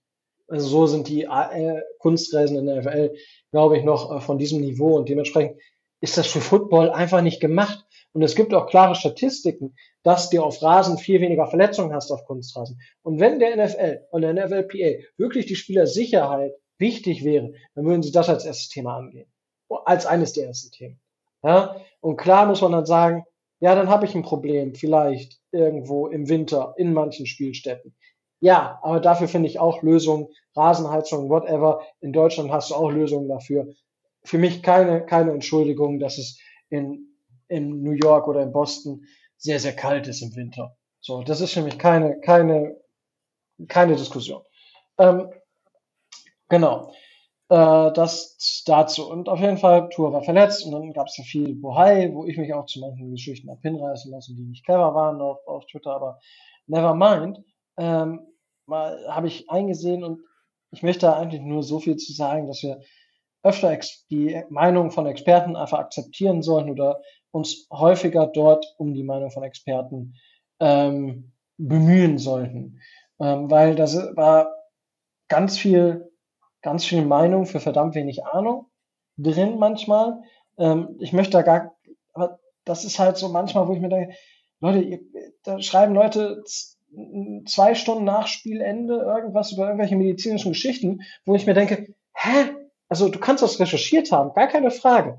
Aber du hast keine medizinische Grundausbildung und du bewertest jetzt die Szene anhand von Fernsehbildern. Schwierig für mein Dafürhalten. Aber auch da äh, das spricht jetzt keinen von irgendwelchen Schuld, von irgendwelcher Schuld frei. Und wenn die Dolphins da gefuscht, Dolphins dort gefuscht haben sollten, dann gehören sie auch dort äh, auf die Finger gehauen und dort wird dann vermutlich auch im medizinischen Staff der Dolphins was passieren. Ob das dazu kommt, der Bericht der, der NFPA, NFLPA ist noch gar nicht draußen. Das heißt, da können wir gar nichts zu sagen ähm, zu dem genauen Vorgehen, ob das alles richtig war. Ähm, aber nichtsdestotrotz ist, sind die Dolphins nicht die ein, das einzige Team. Ähm, ich habe auch nochmal auf Twitter den Hit von Anti-Higgins ähm, gegen die Jets und da habe ich ein Thema mit Joyner, aber gut, das ist noch ein ganz anderes Thema. Aber wie Higgins dort aus dem Leben geschossen wird, wenn man das so, der bleibt erstmal reglos liegen. Ja, und der spielt aber vier Tage später auch und der hatte am ersten Tag, am ersten Spieltag eine bewiesene Concussion. Ja, und hat jetzt auch nochmal und ist, hat in, ist in das Spiel zurückgekommen. Das sind halt für mich, ich, ich würde das ganze Thema viel lieber auf eine ganz höhere Ebene spielen und dort sind auch äh, jetzt Kommentare von Joe Harbour, Trainer der Baltimore Ravens. Er hat sowas noch nie gesehen. Der Kollege hat zehn Tage nach dem Knockout von Kiko Alonso, Dolphins Ravens, zehn Tage später hat er äh, Flecko damals wieder aufs Spielfeld geschickt. Kann man jetzt auch drüber diskutieren. Der hat Lamar Jackson, natürlich hatte Lamar Jackson einmal ein Playoff-Spiel wegen der Concussion verloren. Er hat aber auch Lamar Jackson nach einer Prüfung innerhalb eines Spiels auf Concussion, die negativ war, äh, hat er ihn auch wieder reingebracht. Hat es also auch getan. Bill Belichick. Hm, ich möchte jetzt nicht den Fall Hernandez herauskramen, aber da wurden ja gewisse Sachen nachgewiesen. Rob Gronkowski hat gesagt, dass er mindestens 20 Concussions in seiner Zeit hatte. Und noch irgendein Spieler, äh, wo man gewisse Sachen nachgewiesen hat. Und der stellt sich hin, dass er Spieler nicht freigeben würde nach Concussions oder so, wo ich mir denke, so, hä? Also das, diese Scheinheiligkeit, die da manchmal auch von NFL-Headcoaches ähm, vorgelebt wird, die passt mir dann einfach nicht in dieser ganzen Diskussion. Das sehe ich dann ein bisschen durch die Dolphins-Brille. Ja, weil die Dolphins jetzt gerade mit Mike McDaniel da ähm, zu Recht in der Kritik stehen, wenn dort was gefuscht wurde, gar keine Frage. Ähm, aber ich sehe dort, und das ist das, das meine Bottomline, jeder NFL-Coach, jeder, muss sich, wenn er keine medizinische Grundausbildung hat und diese Sachverhalte nicht medizinisch versteht oder nicht nachvollziehen kann und nicht bewerten kann, muss sich auf die Worte der Mediziner verlassen können. Und wenn diese sagen, ja, es besteht keine Gefahr, lass, du kannst ihn spielen lassen. Wenn der Spieler sich wohlfühlt, dann muss Mike, Mike McDaniel sagen, dann lasse ich ihn spielen. Weil wann soll er denn ihn nicht spielen lassen und wann soll er ihn spielen lassen? Das sind, und das muss bei jedem Headcoach sein. Das ist für mich so eine Bottomline, ähm, die bei mir die Diskussionsbasis äh, sozusagen bildet, wenn man mit mir darüber diskutieren möchte. Grundsätzlich warte ich gerne den Bericht ab und dann kann man weiterschauen. Ähm, genau, das war jetzt nur von meiner Seite nochmal so ein bisschen, ähm, wie ich das ganze Thema sehe. Es ist nicht die Dolphins gegen alle. Ähm, es ist halt einfach ein Quarterback, der dort verletzt ist und äh, der halt zwei Szenen hatte, die vermutlich unabhängig voneinander sind. Man weiß es nicht. Ähm, manche Sachen sprechen dafür, manche sprechen dagegen. Eher dagegen, wenn man jetzt dem Interview mit, ähm, mit Philipp und Micho von gestern nochmal reinhört oder von vorgestern da nochmal reinhört.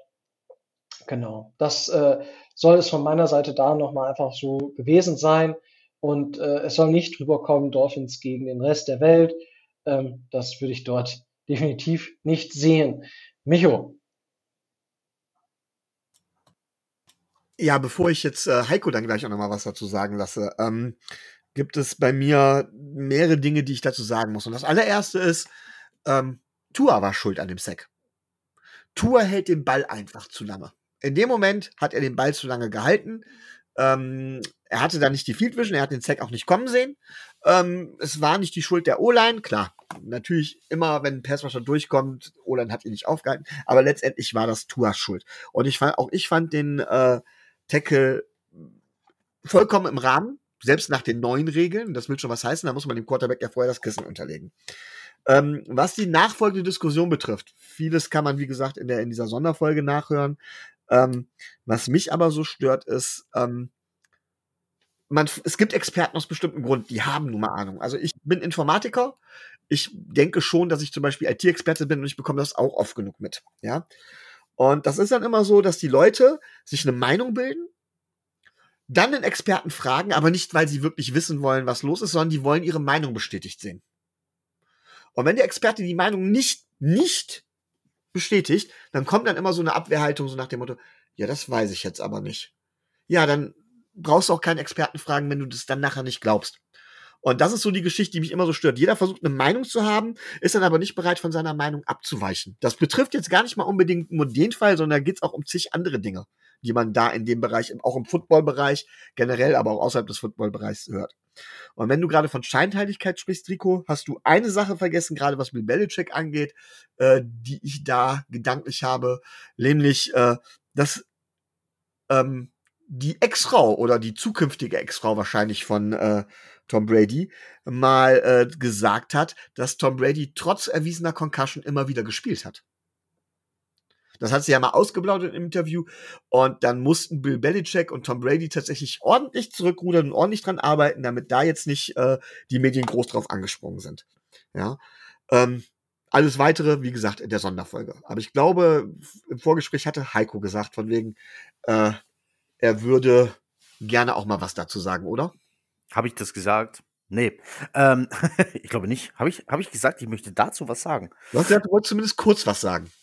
Also, was ich sagen kann, ist, ähm, dass in diesem, in eurem Sonderpodcast, den ich mir heute auch angehört habe, äh, Grüße gehen raus an Philipp, ähm, ich habe wahnsinnig viel gelernt darüber, wie Concussion-Protokoll eigentlich abläuft. Ähm, ich, ich dachte ja wirklich, wenn dem Spieler sowas passiert, dann kommt er in das blaue Zelt, da fragt man ihn, wie viel Finger halte ich hoch? Und wenn der so plus minus zwei die richtige Antwort gibt, schickt man den wieder aufs Feld. Ähm, so ist es aber ja gar nicht. Und ähm, auch ich bin der Meinung, hört auch den Podcast an. Wahnsinnig interessant, wie Concussion-Protokoll eigentlich abläuft, unter welcher Beobachtung äh, Tour also permanent stand, und zwar nach der ersten Verletzung sowie nach der zweiten. Und ähm, dass Spieler geschützt werden müssen, sollte auch jedem klar sein. Also äh, kennt ihr solche Sprüche wie, ja, wenn er dafür nicht hart genug ist, soll er halt nicht Football spielen? Ich wollte gerade sagen, die sollen sich nicht so anstellen. Ich habe Handball auf dem Ascheplatz gespielt. Ja. Tut mir heute noch weh. Ja, glaube ich, glaube ich. Äh, meine Schwestern waren leidenschaftliche Handballerinnen, ähm, bis dann, da brechen Knochen nicht, sie splittern, wie ich gelernt habe, vor allem Handknochen. Äh, ja. also, nee, ich denke, allem voran steht jetzt mal das Wohl des Spielers, äh, dass der gesund ist. Ähm, er wird ja Sonntag nicht spielen, was dann dementsprechend natürlich auch von Experten äh, ein wahrscheinlich ein Ratschlag war, dass er nicht spielen wird. Und es ist dann einfach nur sinnvoll und richtig, ähm, dass der Spieler hier dann dementsprechend geschützt wird. Äh, zum Thema Turf, ja, ähm, sollte weg. Ähm, nicht nur Thema Kopfverletzungen. Ich denke immer wieder an äh, diverse Risse irgendwelcher Bänder. Ähm, auch hier war ja schon das, das Spielfeld äh, in Kritik geraten. Zumindest bei manchen Teams. Äh, bei den Jets gab es das äh, sogar auch mal die Diskussion, ob da nicht der Turf mitverantwortlich ist für solche Verletzungen. Äh, das ist auf jeden Fall ein guter Punkt. Habt ihr das gesehen vor, vor zwei oder drei Jahren? Ich glaube, es war bei den Bills, als es so geregnet hat, dass dieses Granulat rauskam. Ja, ich glaube, ich kann mich daran erinnern. Das war auch sehr wild, weil das, da hat es ja diese, diese schwarze Umlaufbahn, könnte man fast sagen. Genau, richtig. Ja. Und das sind, äh, da habe ich gelernt, dass das teils äh, geschredderte Reifenstücke sind. Äh, ja, tatsächlich also, ist das so. Ja, ja. Also äh, mit weich hat, hat sowas nichts zu tun, wenn du da äh, drauf landest. Das ist auf jeden Fall äh, unangenehm. Ähm, äh, und gefährlich. Und ähm, wie die Situation jetzt aussieht mit Bridgewater an der Center am Sonntag, dazu kommen wir ja wahrscheinlich gleich drauf. Das ist richtig. Ja, ja ich würde, äh, äh, Micho, Spieler des Spiels, wenn wir da jetzt noch kurz drauf eingehen. Ja, gerne. Von meiner Seite aus gibt es da eigentlich nur eine Wahl, Jason Sanders. Ist zurück, spielt vielleicht, ist, mag nicht immer fehlerfrei, aber spielt besser als ein gewisser Dominik Eberle. Und äh, ja, Puh, ähm, der, der, puh. Shots fired auf jeden Fall. ähm, ja, ich, ich glaube, ich, ich gebe mal an Jalen Phillips. Der hat einfach wirklich sehr, sehr gut gespielt in dem Spiel. Und ähm, einfach nachdem ich ihn in den letzten Wochen so kritisiert habe, kann er sich das auch mal verdient. Er wird es vermutlich nie erfahren, aber ja, ich denke, eine andere offensichtliche Wahl wäre Tyreek Hill gewesen, denke ich mal, aufgrund seiner, seines Volumens, Arbeitsvolumens, was er abgelegt hat. Aber ich gehe mit Jalen Phillips. Gut, dann gehe ich damit aber auch ein, dass du nichts mehr ähm, hast zu dem Spiel, Micho. Das ist korrekt. Wunderbar. Dann gehen wir rüber. Die New York Jets tatsächlich stehen 2 und 2. Nach Niederlagen gegen die Baltimore Ravens und gegen die Bengals äh, gab es Siege gegen die Browns und gegen die Steelers. Äh, was auffällt, die Niederlagen kamen zu Hause, die Siege kamen äh, auswärts. Heiko, wie siehst du jetzt so den Start der Saison der, äh, der Jets? Was gefällt dir, was gefällt dir nicht so? Plauder mal ein bisschen aus dem Nähkästchen. Es ist, ähm, äh, es ist halt, also diese Win-Lose-Rate gibt kein, kein, äh, keine Aussage darüber, wie die, wie die Jets sich anstellen. Ähm, weil die ersten vier Spiele waren halt auch ähm, äh, die ersten drei, Entschuldigung, mit Joe Flacco. Und es war eine ganz andere Offense, wie die jetzt am Sonntag gegen die Steelers. Mit Joe Flacco wurde zum Beispiel kein Play-Action gespielt, keine Rollouts, keine Bootlegs, kannst du mit dem Mann auch nicht machen. So mobil ist er halt nicht. Ähm, oder nicht mehr im, im, im Alter. Es war also eine andere Offense. Ähm, äh, ganz viel Checkdowns, ähm, dann mal das lange Ding, wenn jemand frei war. Äh, ganz viel Bilder und Videos sind bei Twitter kursiert, wie Flecko freistehende Receiver übersieht. Und wir haben uns dann erwartet, dass mit Zach Wilson ähm, das ein bisschen anders aussieht. Und genau das ist auch passiert am Sonntag. Also plötzlich war da Play, Action, Rollouts, ganz viel Option ähm, äh, mit Running Backs dann eben zur Hilfe. Ähm, die haben teilweise funktioniert, aber gegen eine starke Line wie die von den Steelers war da auch manchmal noch hinter der Line of Scrimmage, äh, manchmal sogar direkt nach Ballübergabeschluss. Ähm, ja, also wir sehen jetzt eine andere Offense seit letzter Woche. Ich bin gespannt, wie sich's weiterentwickelt. Was jedenfalls ganz gut funktioniert, sind äh, die Jets Receiver auf jeden Fall, muss man ähm, lobend erwähnen. Ähm, in der Offense weniger lobend zu erwähnen äh, ist die O-Line, da kann sie aber gar nichts dafür. Wir spielen jetzt dann mit Tackle Nummer 5 ähm, und haben tatsächlich Free Agent Verpflichtungen in der O-Line, die deutlich unter den Erwartungen bleiben, von Pro Bowl Level auf ein Pro Football Focus Ranking von 40. Das ist feuerrot. Ähm, wie du vorher schon selber gesagt hast, das ist nicht die ganze Wahrheit, aber wenigstens ein Indikator. Ähm, in der Defense äh, gab es Anfang der Saison vor allem äh, Abstimmungsschwierigkeiten zwischen Safeties und Cornerbacks, vor allem bei allem, was mit Zone Coverage zu tun hatte. Da gab es ein paar so, nimm du ihn, ich habe ihn sicher Aktionen, die dann für vollkommen freie Receiver äh, gesorgt haben. Das hatten wir gegen die Browns und äh, Scores von Amari Cooper.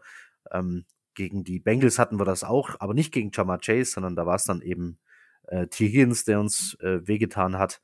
Das wurde jetzt am Sonntag auch besser. Ähm, die Safeties haben als Duo das beste Spiel der Saison abgeliefert. Ähm, unsere Cornerbacks gehören, das ist jetzt kein Scheiß, was ich jetzt sage. Ich weiß, das kommt sehr überraschend und unglaubwürdig rüber, aber als äh, Safety, äh, als Cornerback Duo, Reed und Gardner, eins der besten der Liga, ähm, haben sehr wenig zugelassen nur.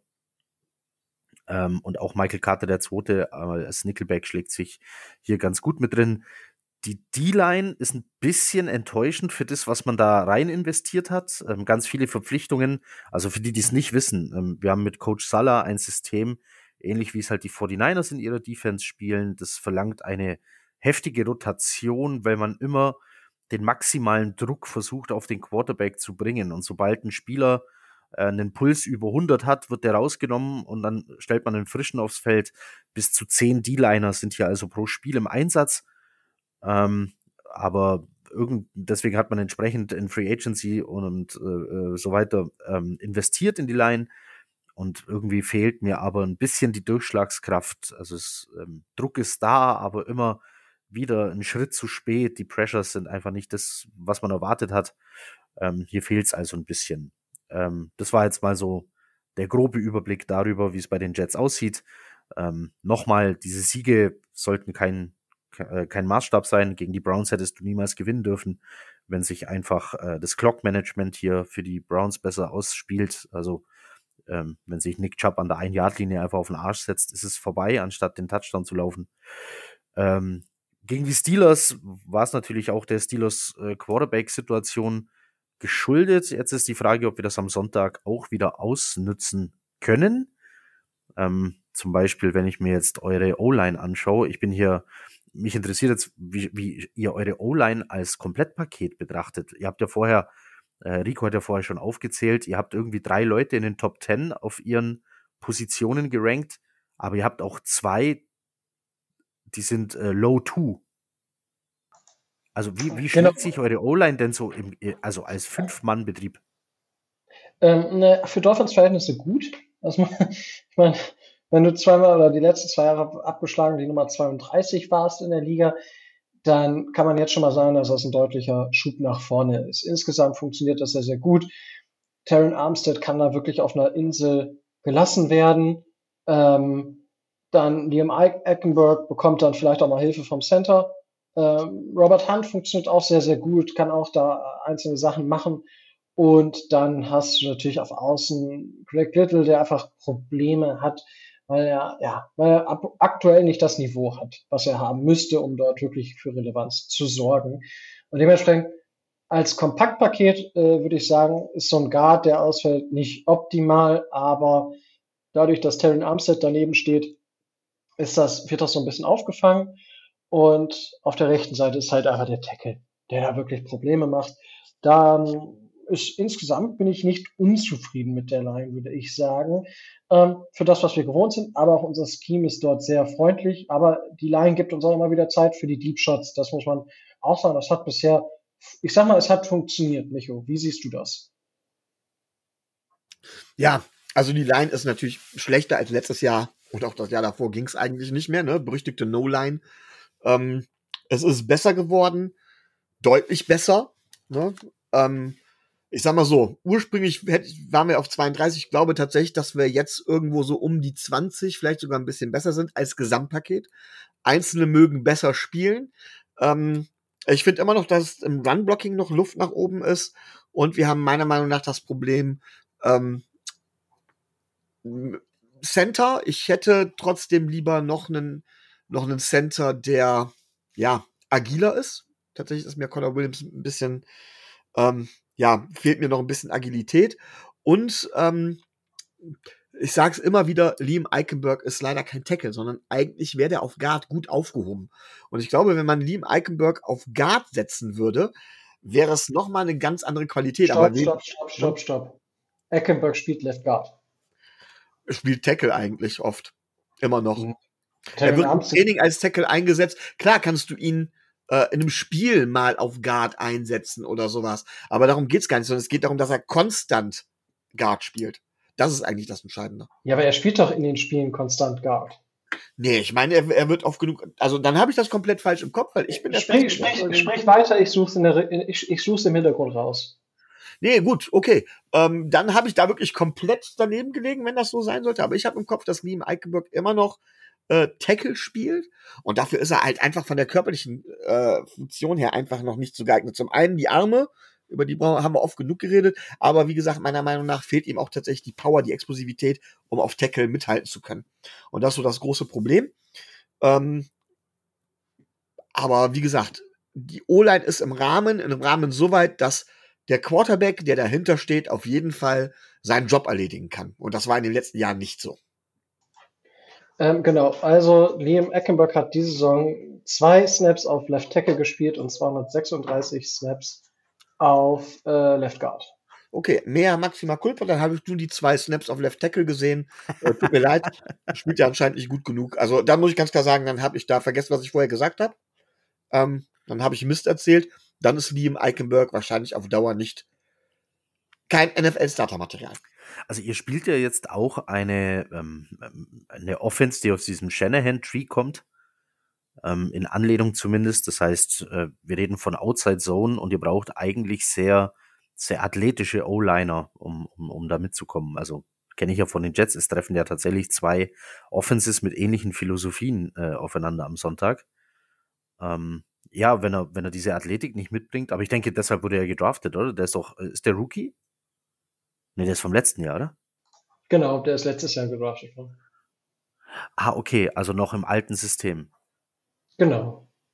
Ja, dann äh, kann das natürlich passieren. Ja, gut, aber nichtsdestotrotz, ich sag mal, die Agilität insgesamt, dass die Liner auf Second Level kommen, das ist schon gegeben, aber ähm, das Problem ist, dass die Dolphins bisher fast durchgängig auf sehr gute D-Lines gestoßen sind. Da würde ich die Jets tatsächlich nicht mit ausnehmen. Ähm, und dementsprechend ist da halt wirklich so das, das Problem, dass du halt gar nicht dass du, ja, ich glaube am Ende der Saison, um da jetzt mal einen Satz äh, zu machen, mh, hm, am Ende der Saison werden die ersten fünf Spiele vermutlich gegen fünf D-Lines gewesen sein, die irgendwo in den Top 12 sind. Wo du sagen kannst, wenn du als O-Line in den letzten Jahren Platz 32 warst und nicht komplett zerstört wirst, ist das vollkommen legitim.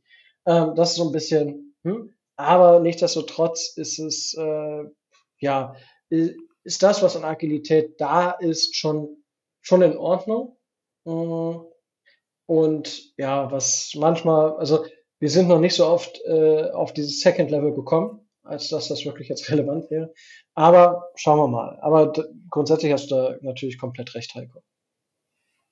Es wird sehr, ähm, das wird ein sehr interessantes Duell hier direkt an der Line of Scrimmage. Ähm, Eichenberg gegen ähm, Quinnen Williams, der momentan eine ähm, bisher seine beste Saison spielt ähm, auf Defensive Tackle und die beiden stehen sich direkt gegenüber. Das wird interessant.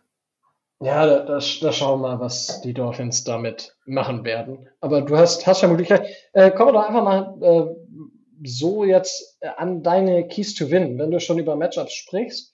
Ähm, was sind denn so die typischen äh, Keys to, oder nicht die typischen, was sind so deine Keys to Win, damit die Jets die Dolphins ähm, am Sonntag im MetLife Stadium schlagen? Ja, ähm, also der, der Schlüssel, um, um die zu schlagen, weiß nicht, ob, ob du den finden kannst, wenn es heißt, du musst halt Waddle und Hill irgendwie stoppen. Ähm, also, wenn man sieht, was, was ähm, unser Source Gardner, also ähm, Rookie Cornerback, was der mit, mit ähm, Chama Jace gemacht hat, lässt einen das durchaus ähm, optimistisch äh, auch in so ein Spiel blicken. Aber es ist halt leider nicht ein permanentes 1 gegen 1 Duell in so einem Match. Deswegen, das ist auf jeden Fall mitentscheidend. Deswegen hoffe ich eigentlich eher, dass ähm, vorne die D-Line ähm, dafür sorgen kann, dass Bridgewater den Ball vielleicht erst gar nicht ähm, so lange halten kann, dass sich hier irgendetwas äh, für Waddle und Hill ergibt. Sehr schwierig, ähm, zugegebenermaßen. Vor allem, ihr habt vorher schon äh, Gesicki angesprochen, ähm, der ja, ich weiß nicht, wie, wie sieht's denn jetzt aus? Letzte Saison hat ja der eigentlich kaum, kaum Snaps bekommen als Tight End, sondern er war ja eigentlich eher eine Art Slot Receiver. Ähm, hat sich das geändert? Mm, nee, also er blockt, also er hat zwar seine Blocking Snaps, aber die kann man meistens an zwei Händen abzählen. Okay. Ja, also bei Mike Gesicki hat sich nicht, nicht viel geändert. Ähm, gut, die Dolphins haben ja sowieso, was Titan angeht, mit Keith Carter und Hunter Long momentan auch so ein bisschen Probleme. Dadurch haben sie dann quasi noch den Smythe und äh, der, dessen Name mir jetzt gerade wieder nicht einfällt. Äh, aber ja, die, da könnte man ein bisschen mehr Tiefe gebrauchen, aber dadurch, dass halt zwei Spieler gleichzeitig verletzt sind, aber auf lange Sicht zurück oder auf kürzere Sicht auch zurückkommen, hat man da jetzt nichts weiter gemacht. Und ja, Gesicki sieht nicht sehr viele Blocking Snaps um es mal so okay. auszudrücken. Also dann, dann äh, bleibe ich dabei, egal wie es äh, die Jets machen wollen, ähm, Waddle und Hill sind möglichst klein zu halten. Ähm, Monsteraufgabe, auf jeden Fall. Aber mit Bridgewater an der Center vielleicht einfacher als mit Tour. Wobei halt, ich stelle mir halt schon wieder Systemfragen. Also, wir haben es gerade schon gesagt, ist eine Offense aus einem, aus einem Shanahan-Tree und wir sehen es in San Francisco, dass du auch ähm, Erfolg haben kannst, äh, wenn du nicht einen Top 5 Elite Quarterback äh, äh, Ganzlinger hast, sondern ein High-End Game Manager tut's auch. Und ähm, Teddy hat eine gewisse, ähm, eine gewisse Baseline. Du weißt, was du an ihm hast, du weißt, was er kann. Ähm, da gibt's keine irgendwas, äh, keine, keine versteckten Fähigkeiten, aber es gibt halt auch keine versteckten Fehler. Und deshalb kannst du auch mit Teddy Bridgewater durchaus in so einer Offense den Ball bewegen. Also ich bin sehr gespannt, ähm, ob die Jets es hinbekommen. Ähm, ein ganzes Spiel wird es nicht klappen, aber Waddle und Hill sollten möglichst unproduktiv sein, dann ist für die Jets vielleicht was drin. Okay, also geht für dich eigentlich der Sieg nur über eure Defense? Ja, in der Offense, ich weiß, ich, ich gucke mir halt eure Defense an und jetzt muss ich ähm, Zach Wilson macht zum Beispiel eine Sache sehr viel besser als letzte Saison. Das haben wir am Sonntag gesehen. Ähm, er wirft den Ball jetzt lieber komplett irgendwo ins Nirgendwo, anstatt dass er versucht, mit Gewalt ein Play zu erzwingen, was letzte Saison permanent für Interceptions gesorgt hat, oder den Sack zu nehmen. Wie wir das dann bei, bei Flecko hatten und so Raumverluste hatten. Das funktioniert ganz gut. Das ist natürlich nicht äh, das, was ich mir erhofft hab, hatte, als ich sagte, er muss besser werden gegen den Blitz.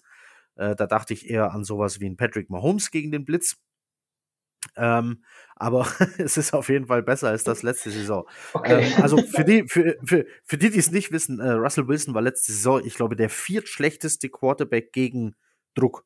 Also vor allem gegen den Blitz. Der viertschlechteste von allen, die überhaupt ein Spiel gestartet haben, glaube ich. Russell Wilson? Nein, Zach Wilson. Weil du gerade eben Russell gesagt hast, meinst Oh, Entschuldigung, Zach Wilson war der viertschlechteste Quarterback gegen den Blitz. Ähm, und natürlich haben das, äh, hat sich das unter Defense-Koordinatoren der Liga herumgesprochen. Und ich habe die, die ähm, Dolphins Defense sowieso als äh, eine Defense in Erinnerung, die gerne mal blitzt und gerne auch mal ein paar Spiele ein bisschen mehr blitzt, als es so der Durchschnitt ist. Und das ist natürlich dann ähm, der, der Endgegner für, für Zach Wilson, ganz klar. Das heißt, den Ball permanent ins Auswerfen bewegt den Ball halt auch nicht. Also schön, dass du den Sack nicht nimmst, aber irgendwie müssen halt Yards zustande kommen. Ähm, das heißt, ich erwarte viele Rollouts, ich erwarte Jet Sweep, ich erwarte ähm, Screen, ähm, auf, sei es auf Running Back oder Bubble Screens äh, mit entsprechenden Vorblockern. Aber so ein intensives Spiel über unsere zugegeben doch ganz guten Wide Receiver ähm, damit rechne ich jetzt tatsächlich mal nicht. Also ja, okay. ich, ich glaube, wenn du es schaffst, den Ball, wenn auch in kleinen Schritten zu bewegen und die Defense äh, eben Hill und Waddle stoppt, dann, dann ist was drin, aber sonst. Ja, ich sag mal, wenn man sich das letzte Spiel jetzt äh, bei Zach Wilson, was PFF angeht, man muss, wie gesagt, auch da wieder der Disclaimer, man muss das alles nicht gerade für volle Möhre nehmen. Aber ähm, gegen, den, gegen den Blitz und unter Druck war das halt nicht gut, was Zach Wilson da tatsächlich ja. gemacht hat. Äh, äh, die PFF Grade äh, Offense, äh, beziehungsweise die Passing Grade äh, 79,5, wenn er aus der sauberen Pocket gespielt hat, und 38,1 äh, unter Druck. Gegen den Blitz war es ein bisschen besser, da war er bei 47,9, aber auch das ist ausbaufähig. Und äh, ja, Micho, hast du Fragen an, an Heiko, bevor wir dann zu den Keys to Win Dolphins kommen? Ähm, mehrere. Ähm, nachdem du dich ja letztes Mal beschwert hast, dass ich so, so ruhig war, was meine Fragen angeht. Kommen wir direkt mal zur wichtigsten Frage. Ähm, ihr habt jetzt Zach Wilson etwas mehr über eine Saison gesehen, auch im Training und so weiter und so fort. Äh, sein Skillset ist ja grundsätzlich bekannt, das war es bei Tour auch. Die Frage ist, wie viel glaubst du, dass er es ist? Und wenn du jetzt sagst, weiß ich noch nicht, wie viel Zeit gibst du ihm noch? Frag mich nach der Saison. Also, da muss es dann feststehen. Du musst, du musst aus dieser Saison rausgehen und sagen, er ist es oder er ist es nicht. Das komme was wolle. Also verletzen sollte er sich nicht mehr. Ich denke, ähm, bei den New York Jets wird man nicht nochmal ein drittes Jahr hinhängen und sich das mit Hängen und Würgen angucken, sondern die Entscheidung wird nach dieser Saison fallen. Ähm, auch ich werde die ganze Saison abwarten und nicht, wie andere sagen, ja, vielleicht mal bis zur Bye Week oder so, weil musst du ja. Er hat jetzt schon drei Spiele verpasst. Also du hast jetzt sowieso nur noch 14 Spiele Zeit zu entscheiden, ob es ist oder nicht. Also ja, Ende der Saison. So, da muss feststehen, ist es oder ist es nicht. Ich selber, ich bin skeptisch. Ich bin skeptisch, aber ich bin halt auch äh, gebranntes Kind. Ne? Ähm, mhm. Ich war, ich war so auf dem Sam Darnolds Hype Train nach dem Draft 2018 und bin, bin so abgestürzt und habe die Bills so aus, hab die, hab die Bills so ausgelacht dafür, dass sie Josh Allen gedraftet haben und, und ja, nee, mach ich nicht mehr. ähm, es war, äh, nein, ich habe daraus gelernt. Ähm, ähm, ich habe, ähm, wie ich, wie ich ähm, an den Draft rangehe, hat sich geändert, wie ich nach dem Draft ähm, den Draft bewerte, hat sich dadurch verändert und auch wie schnell ich einen Quarterback abschreibe oder sage, er ist es, hat sich geändert. Ähm, also ich werde mit Sicherheit nicht nach vier Wochen sagen, er ist es und ich werde auch nicht nach äh, acht Wochen sagen, er ist es nicht. Aber wenn jetzt mal eine ganze, eine zweite Saison in the books ist, dann sollte man sehen. Es hängt halt alles von seinen Fortschritten ab. Und am, am Sonntag gegen, gegen so eine Defense, ähm, wenn er da zeigt, dass er eine seiner größten Schwächen ähm, verbessert hat, dann wäre das schon mal ähm, ein ganz gutes Indiz dafür, in welche Richtung es geht. Aber würde mich, würde mich freuen. Schwächen ist, Schwächen ist ja ein guter, gut, gutes Stichwort und auch, die, auch diese zeitliche Range, die du nennst. Denn tatsächlich steht bei euch ja auch, oder höre ich immer wieder, dass äh, Robert Sala auch nicht unbedingt umstritten ist, oder? Ja, nicht mehr, weil, ähm, weil er halt, er redet viel, was er tut, was er tun will, ähm, und, und das Einzige, was wir wollen, äh, tut er nicht, und das ist Spiele gewinnen. ähm, und das, ähm, und das fehlt. Und jetzt hat man die Geduld ist natürlich auch ähm, sehr, sehr niedrig ähm, im, im Jets-Fan-Umfeld und auch bei der, bei der Presse natürlich. Und wenn jetzt du dich vor die Presse stellst und ich möchte ihn heute zitieren, war das heute? Ähm, Uh, we have 12 consecutive division game losses. We've been outscored 358, 158. 12 losses. That shit ain't flying. That shit fucking ends this year. So, also äh, grob übersetzt, äh, wir haben die Schnauze voll zu verlieren. Wir wurden 358 zu 158 outgescored. Jetzt reicht's. Äh, das ändert sich jetzt. Sofort.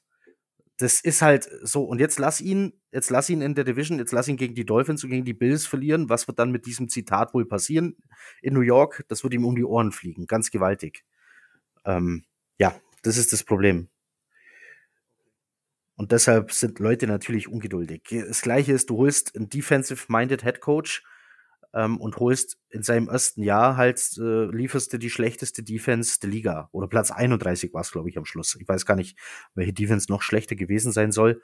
Ähm, zugegeben lag ganz viel am Personal. Jetzt hat er Personal bekommen, er hat Source Gardner bekommen, CJ Reed, äh, Carl Lawson ist zurück von seiner Verletzung, er hat seine, seine D-Line-Signings alle bekommen, die er wollte. Ähm, er hat äh, Jordan Whitehead noch bekommen als Safety. Also auf allen Positionen, äh, Positionsgruppen zumindest äh, verbessert. Und ähm, dementsprechend sollte da jetzt auch was passieren und vorwärts gehen. Okay, du hattest vorhin gesagt, ein, ein Key to Win wäre für dich, dass man Waddle und Hill halt möglichst ähm, ja, reduziert in ihrer Production.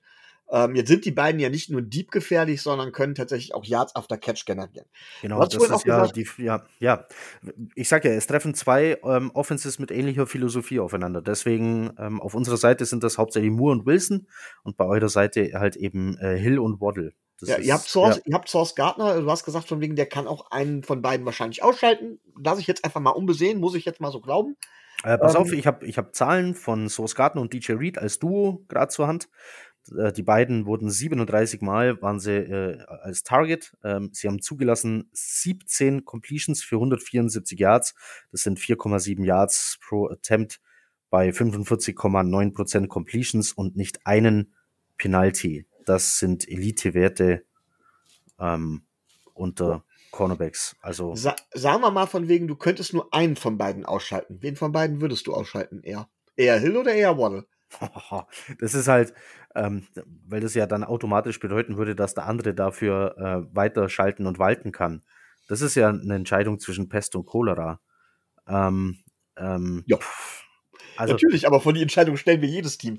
Ach so, ja, das stimmt. Ähm, wenn ich jemanden, ach, ja, ich glaube, Lass dir Zeit. Nee, nee, nee. Ähm, ist, wie gesagt, es schenkt sich nicht viel. Ähm, wäre es leichter auszuschalten, wäre jetzt noch eine interessante Frage. Äh, dann nimmst du wohl lieber den, weil der andere tut dir ja dann so oder so weh. Ähm, egal was ist. Ja, nee, komm, dann ja, stellst du Hill ab, tut dir Waddle weh, stellst du Waddle äh, äh, halt, tut dir Hill weh. Ja, es ist halt, ich weiß gar nicht,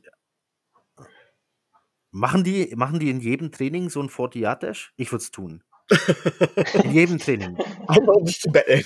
Einfach nur, um rauszufinden, wer wirklich der Schnellste ist. So. Äh, weil äh, äh, es ist ja, äh, dieser Sharefield ist ja auch nicht viel langsamer, oder? Boah. nee, äh, vor allem äh, Mostert hast du ja auch noch als Running Back. Ah, stimmt, Entschuldigung, der ist mir tatsächlich und, und Edmonds. Und äh, Edmonds, Edmonds rennt da auch noch rum. Das wäre also, nämlich meine andere Frage gewesen. Wegen, wie gut seid ihr bei Pässen gegen Runningbacks aufgestellt? Ähm, wir haben, äh, also eine Verletzung sorgte quasi dafür, dass unsere, dass sich das ähm, äh, die Coverage unser Linebacker verbessert hat. Ähm, unser Quincy Williams, der Bruder von Quinnen Williams, hat sich verletzt und deswegen ist jetzt Quan Alexander mehr auf dem Feld und äh, der ist der beste Coverage Linebacker, den wir haben. Alles andere in Coverage kannst du bei den Jets vergessen. Das ist eine ganz große Schwachstelle in der Defense. Äh, Linebacker in Coverage. Da, da kann man den Jets richtig wehtun. Mhm. Dann wäre noch, noch, und ich sage jetzt tatsächlich die letzte Frage von mir. Ähm, wir gehen davon aus, dass Kevin Howard spielen kann und ähm, dass wir tatsächlich zwei Receiver, also einen Receiver Man-to-Man -Man und einen mit einer Double Coverage tatsächlich, dass wir zwei Receiver ausschalten können. Welche beiden sollten wir ausschalten und wenn uns das gelingt, wie groß sind dann noch eure Chancen? Ich würde an eurer Stelle Moore und, und ähm, Wilson ausschalten. Moore wahrscheinlich der talentierteste Receiver, den die Jets die letzten 20 Jahre hatten. Und ähm, von Wilson hätte ich das nicht gedacht, aber er scheint auf einem ähnlichen Level wie Moore zu sein. Ähm, spielt gerade eine sehr, sehr gute Rookie-Saison. Ich habe vorher irgendwo bei den Rookie-Rankings ist er jetzt auf Platz zwei, sogar vor Source Gardner, der unter den Rookie-Rankings nur auf Platz sechs ist oder so. Also ähm, spielt eine ganz starke Saison. Weil dann ist euer größtes Problem nur noch in Anführungsstrichen Corey Davis. Ähm, und Tyler Conklin, der momentan zwar in jedem Spiel mit mindestens einem Drop glänzt, aber es trotzdem irgendwie am Schluss dann auf äh, sieben von neun gefangenen Pässen für sehr viele Yards und eventuell einen Touchdown bringt. Also schaltet die beiden aus, dann ist schon sehr viel weg. Aber dann bleiben als Anspielstationen immer noch ein Corey Davis, der okay ist, okay bis gut, würde ich sogar sagen, und auch eine gute Saison bisher spielt. Äh, die meisten Targets bisher gesehen hat, ähm, zwei Touchdowns bisher. Und Tyler Conklin. Und dann haben die Jets halt ein echt gutes Run-Game, das die Steelers aber fast komplett rausgenommen haben. Okay, mit, dann mit, mit, also mit, mit, mit zwei Running Backs, die im Passspiel äh, tatsächlich äh, was liefern können. Also auch Hall hat noch so seine Rookie-Wackler und hat mal einen Ball gedroppt und so, aber Michael Carter ist im Passspiel äh, eine Bank. Gut, dann überlasse ich jetzt wieder Rico das Feld erstmal. ja, alles gut. Ich denke, ähm, da wird es auch so sein, ich glaube, gegen den Lauf sind wir diese Saison als Defense auch gar nicht so schlecht.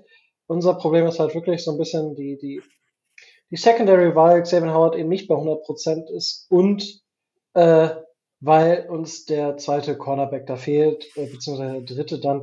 Ähm, das ist so ein bisschen meh bisher, aber auch da schauen wir mal, wie es weitergeht. Michael, du brauchst gar nicht so lange äh, stillhalten. Was sind denn da die Keys to Win für die Dolphins? Ja, ähm, Key Nummer, Key Nummer one, Number one ist tatsächlich das Laufspiel. Laufspiel bzw. die Running Backs äh, mit Teddy an der Center oder Skylar Thompson. Das ist ja noch die große Frage. Ähm, hat Philipp äh, nee, gestern eine sehr. Äh, Mike McDaniel hat äh, Teddy schon bestätigt Anfang ja, der Woche. Aber ich, ich fand das eine recht nette Aussage von Philipp gestern dazu kam. Er sagte von wegen, wenn das Spiel schlecht läuft oder nicht gut läuft, sehen wir vielleicht nach der Halbzeit den anderen. Je nachdem. Fand ich eine, fand ich eine spannende Aussage. Also äh, glaubt ihr, er wird nicht so äh, komplett outgeruled, sondern die nehmen ihn trotzdem mit und lassen ihn sich umziehen? Nee, äh, wen Tour, äh, jetzt bin ich gerade durch. Ich glaube, ich habe den Faden verloren. Wen meintest äh, du, Heiko? Äh, Tua. Ach so, nee, Tua, Tua glaube ich nicht. Tua, Tua ist out. Wir reden von Skylar Thompson. Unserem Ach, ja, den, den gibt's ja auch noch. Ja, der beste Quarterback der Preseason. Der zweitbeste war hier Zappi von den Patriots. Ja. ja. Naja, wie auch immer. Also tatsächlich mit, mit, mit Teddy, mit Teddy an der Center, wird das Running, wird das Running Game und das Passspiel auf die Running Backs extrem an Wichtigkeit gewinnen. Ähm, das heißt, dieses, dieses Kurzpassspiel mehr, dieses, dieses wirklich die kur kurze Range und wir müssten gucken, dass wir in dem Bereich ausrechenbar werden, äh, nicht weniger ausrechenbar werden. Das heißt auch Hill und Waddle, einer wird tief gehen, der andere Yards after Catch. Vielleicht ist das auch ein Spiel, wo Mike Gesicki dann wieder tatsächlich äh, mehr eingesetzt werden kann. Das ist so, aber tatsächlich Run Game beziehungsweise auf die Running Backs sowohl im Passing Game als auch beim beim ähm, im Laufspiel, da kommt es als, als ersten Key ganz gewaltig drauf an. Nummer zwei ist Druck. Äh, wir müssen auf Zach Wilson Druck machen. Ähm, so gut es eben geht. Ich glaube tatsächlich, dass man gegen die Jets auch blitzen kann. Nur wir müssen davon wegkommen, dass wir nur über den Blitz kommen. Das sage ich immer wieder. Ähm, gegen, ich glaube tatsächlich, und das soll gar kein Disrespect sein, dass wir uns gegen die Jets mehr Blitz, Blitze erlauben können. Und wenn wir den Druck dementsprechend aufrechterhalten, dann sollte das auch endlich in Production münzen. Production ist ein gutes Wort. Ähm, ich glaube tatsächlich, dass wir diesmal keine großartigen, vielen oder punktereiche Spiel erleben werden. Und deswegen müssen wir die Chancen nutzen, die wir bekommen. Ähm, das haben wir gegen die Bengals tatsächlich nicht getan. Da haben wir öfters, Rico stellt die Sprache gleich auch explizit, da haben wir öfters mal den Schwanz eingezogen. Das dürfen wir nicht tun. Wenn wir in der Red Zone sind, müssen wir einen Touchdown machen. Punkt. Also das ist so ziemlich mit das Wichtigste.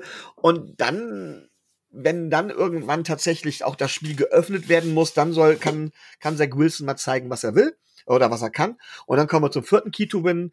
Ähm, ich würde die Chili da austauschen und würde da lauter mit 40er, End 40er hinstellen. Dann ist Zach Wilson abgelenkt genug. Ähm, Zach Wilson ist äh, an Giselle Bündchen dran. Ja, boah, das, das habe ich auch irgendwo gelesen. das, das äh, egal, egal. also er hat's, er hat's wohl tatsächlich irgendwo geschrieben, so, ja, wenn, wenn, wenn Giselle mich anrufen will, ähm, er hat ein offenes Ohr für sie. Wow. Also Adam Schefter hat das angeblich berichtet. Ich habe selber, ich habe es nicht nachgeprüft. Mir war das, ähm, ja, das ist Gossip vom Feinsten. Ja, das, ja, da, zugegeben, äh, zu, zugegeben amüsierender Gossip. Ja, natürlich. Da, Tobi ist leider heute nicht da, sonst hätten wir da definitiv äh, mehrere Daten und mehrere Informationen zu gehabt. Aber vielleicht können wir da in Zukunft noch ein bisschen mehr drin äh, Kurz mal, ähm, kurz wie, mal, hat, wie hat Tobi Zach Wilson nochmal genannt? Der alte Milfhunter. Ja. Jetzt muss ich explizit. Meine Freundin fand den Namen gar nicht lustig. Habe ich, hab ich schon, äh, schon öfter gehört, ja. Uff. Ähm, ja, äh, was für mich Keys to Win sind ganz klar der Druck einfach auf Zach Wilson bringen von der Defense aus, weil ja, wir haben es jetzt durchexistiert, Zach Wilson unter Druck, das ist jetzt nicht das, was er am, am liebsten mag, obwohl er wirklich anfällig ist. Und bei der Offense würde ich einfach sagen, ähm, genau die Yards after Catch kreieren. Ähm, ich möchte jetzt, also das sind so die beiden größten Keys to Win. Ähm, und jetzt gerade, ich habe gerade aus Versehen Twitter aufgemacht. Mm, und Source Gardner hat sich zu dem, zu dem Speed von Tarek Hill geäußert. Oh. Ja, und zwar, äh, das Zitat ist auf Englisch, I, I went against guys that are fast like Jameson Williams of Alabama. He was fast. I ain't saying he's Tyreek Hill fast, but I got certain things I like to do, so I can handle guys like that. Ja, kann man, kann man mal machen. Ähm, er ist jetzt nicht so äh, offensiv, wie ich ihn gewohnt bin in seiner Sprache, der liebe Source Gardner. Es scheint schon ein gewisser Respekt da zu sein. Wenn Tyreek dazu nichts sagt, ähm, dann äh, bin ich gespannt, ob er nach dem Spiel was zu sagen hat. Äh, zu dem Zitat von Source Gardner. Auf jeden Fall, äh, ich meine, an Source Gardner hat sich ja auch nie äh, Selbstbewusstsein, da hat es nie dran gemangelt. Nee. Um das mal so auszudrücken. Nein, auf keinen Fall. Aber bisher, äh, also wenn, wenn du ihm sagst, put, put your money where your mouth is, äh, bisher tut er das ja, Gott sei Dank. Ja, obwohl ähm, er hat schon einen Touchdown zugelassen. Ja. Der, äh, das war, äh, genau, ähm, ich, ich schreibe den auf Whitehead.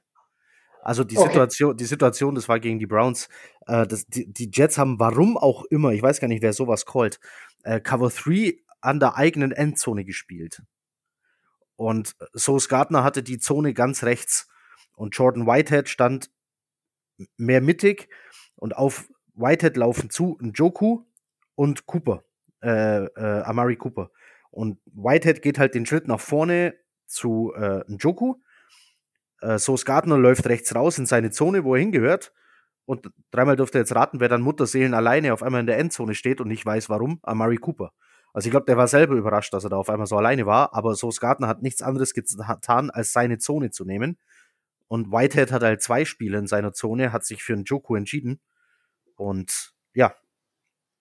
Aber ja, der wurde äh, Sauce Gardner äh, zugeschrieben. Wer es nicht weiß, das ist der erste Touchdown seit der Highschool, den Sauce Gardner ja. zugelassen hat. Genau, das, das, darauf wollte ich hinaus. Also er hat ja auch am College schon bewiesen, dass er das kann und das, was er bisher gezeigt hat, ist schon, ist schon sehr, sehr solide für einen, für einen First-Year-Cornerback. Das muss man schon, ja. muss man einfach, einfach anerkennen. Ich glaube, ähm, ich müsste mich, ich müsste mich richtig äh, aufregen, wenn jemand mit dieser Attitude ähm, und, und, mit solchen Äußerungen um die Ecke kommt und dann in jedem Spiel irgendwie fünfmal geschlagen wird oder so. Ähm, aber der hat ja ähm, im direkten Duell 1 gegen 1 gegen Jama Chase hat er Jama Chase bei einem Catch und sieben Yards gehalten. Ja, das ist halt einfach gut. Ja. Jetzt bin ich halt, ich bin halt gespannt, wirklich, wenn es da 1 zu 1 Duelle gibt, wie die ausgehen. Ähm, weil ich denke, er könnte, äh, er könnte Hilfe gebrauchen. Aber auch das werden wir sehen. Äh, Heiko, hast du Fragen noch an mich und, äh, mich und mich? Wow. Also über die O-Line habe ich ja schon gefragt. Ähm, wie findet ihr oh. euer neues, äh, euer Shanahan-mäßiges System? Micho, möchtest du zuerst? Ja, die Frage ist, ob es wirklich so Shanahan-mäßig ist, ähm, weil Shanahan kommt ja tatsächlich, da ist die Basis tatsächlich dieses Outside Running Game. Genau, Outside, Outside Zone äh, schimpft sich ja. das. Und dafür ist Raheem Mostert ist natürlich ein, ein Musterbeispiel ja, dafür. Aber, aber das ist tatsächlich nicht unsere Basis. Von daher ist die Frage, inwieweit es Shanahan-mäßig ist. Ähm, wir versuchen es immer wieder. Ich habe ja vorhin schon gesagt, das Laufspiel äh, läuft nicht ganz so. Verzeihung für das schlechte Wortspiel. Ähm, das funktioniert nicht ganz so. Ähm, aber was ich halt von diesem, und das macht Kyle Shannon halt eben auch, ähm, das ist dieser extreme Aufbau der einzelnen Routes innerhalb eines Plays und dann wie die einzelnen Plays aufeinander aufbauen. Das finde ich sehr, sehr beeindruckend. Also wie gesagt, du hast tatsächlich ähm, in einem, in einem ganz normalen, ich sage jetzt mal Passspielzug, ganz aus, abgesehen vom, vom, vom, vom Running Game, das ist wieder eine andere Geschichte, aber im normalen Passspielzug ist es tatsächlich so, ähm, dass wir alle Ebenen tatsächlich attackieren können. Wirklich alle Ebenen und dementsprechend, ähm, ja, ähm, weiß die, weiß die Verteidigung, also hat der Quarterback viele Möglichkeiten und die Verteidigung muss sich auf sehr, sehr viele Sachen konzentrieren. Hinzu kommt, dann kommt natürlich noch die individuelle Klasse der einzelnen Receiver dazu, aber das ist wieder was anderes. So, und dann bauen die Plays noch so aufeinander auf, ähm, dass du eine Defense quasi mit den Plays in eine Richtung lockst, um dann auf der anderen Seite wieder zuschlagen zu können. Und ähm, das ist halt sehr beeindruckend, während wenn du oft dann halt irgendwie diese, diese Run-Games siehst, wo die Leute zehnmal stur durch die Mitte laufen und dann halt dreimal passen und das hat aber überhaupt gar keinen Aufbau, sondern es scheint dann teilweise gerade zu sein, was dem Offense-Coordinator so gerade eben mal einfällt. Das heißt, da ist weniger Struktur im Play. Und wenn das halt vom Shanahan-Tree kommt, weil, wie gesagt, nochmal, das kann auch Kyle Shanahan, bin ich davon sehr, sehr begeistert. Aber es ist halt eben nicht, dass die Basis ein Outside-Zone-Running-Game ist. Okay. Äh, nächste Frage betrifft natürlich äh, Tour, die, die Situation um Tour. Wie bewertet ihr Tour aktuell? Und was passiert, wenn Teddy Bridgewater jetzt den Ball aber in dieser Offense, in diesem System, mit diesem Support genauso gut bewegen kann wie Tour. Ähm, also wie, ändert, wie, wie, würde das dann die Bewertung von Tour ändern? Oder würde das überhaupt die Bewertung von Tour ändern? Äh, grundsätzlich zu der anderen Frage noch kurz. Ich glaube, die Dolphins, das ist so ein bisschen RPO plus Shanahan. So, weil das ist ja das, was bei Shanahan manchmal so ein bisschen fehlt. Äh, zur Bewertung von Tour allgemein hatte er einen toughen Saisonstart, so würde ich das mal beschreiben. Und dann kam das, also das Spiel gegen die Ravens, wo er dann in der zweiten Halbzeit aufgetaut ist. Einfach souverän. Gegen die Bills hat er das gemacht, was er machen musste. Das war sehr solide, wo ich gesagt habe, das passt. Das war wirklich ein gutes Spiel. Und für mich, habe ich ja vorhin schon gesagt, die zweite Halbzeit gegen die äh, Bengals, äh, die erste Halbzeit gegen die Bengals, wo er dann noch gespielt hat, das war auch einfach, wo ich sage, okay, das, das passt für mich, da ist mich ein bisschen anders ähm, von der Einschätzung her gewesen.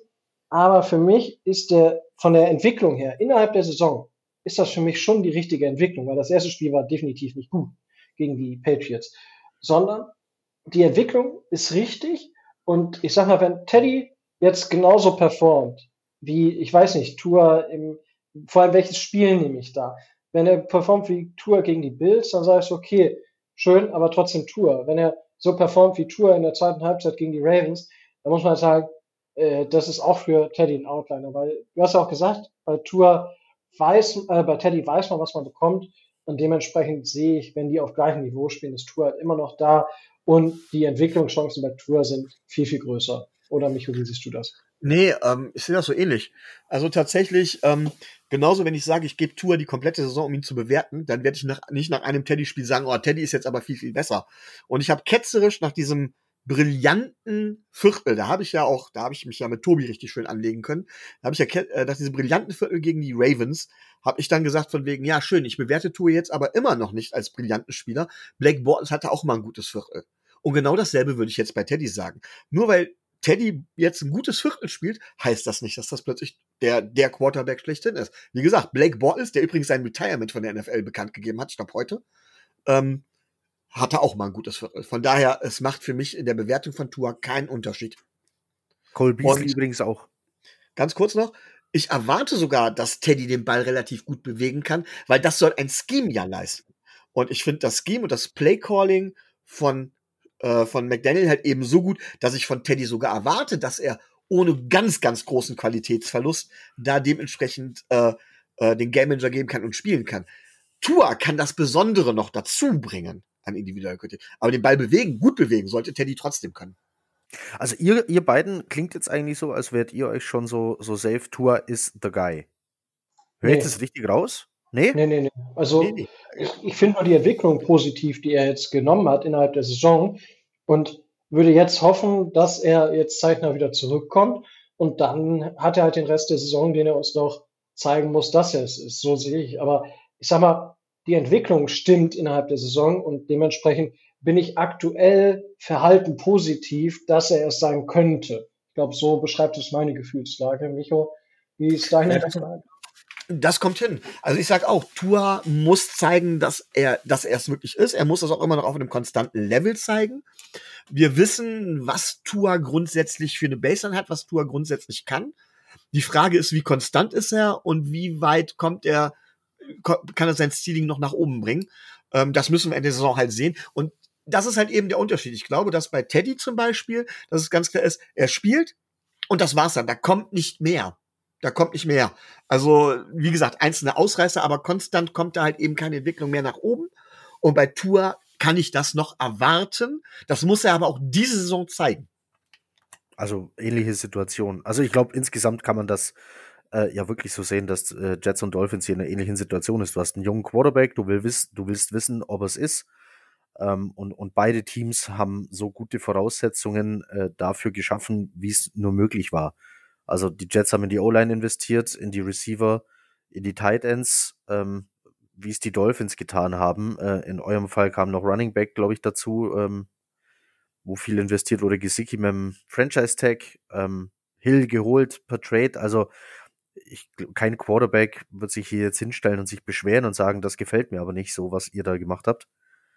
Ähm, wird also interessant zu sehen, wie es am Schluss ausgeht. Aber ich denke, für beide Teams gilt, die Umstände für die beiden Quarterbacks sind so gut, dass die Antwort auf die Frage, sind sie es oder sind sie es nicht, am Ende der Saison durchaus zu geben ist. Ja, das, das würde ich definitiv unterschreiben.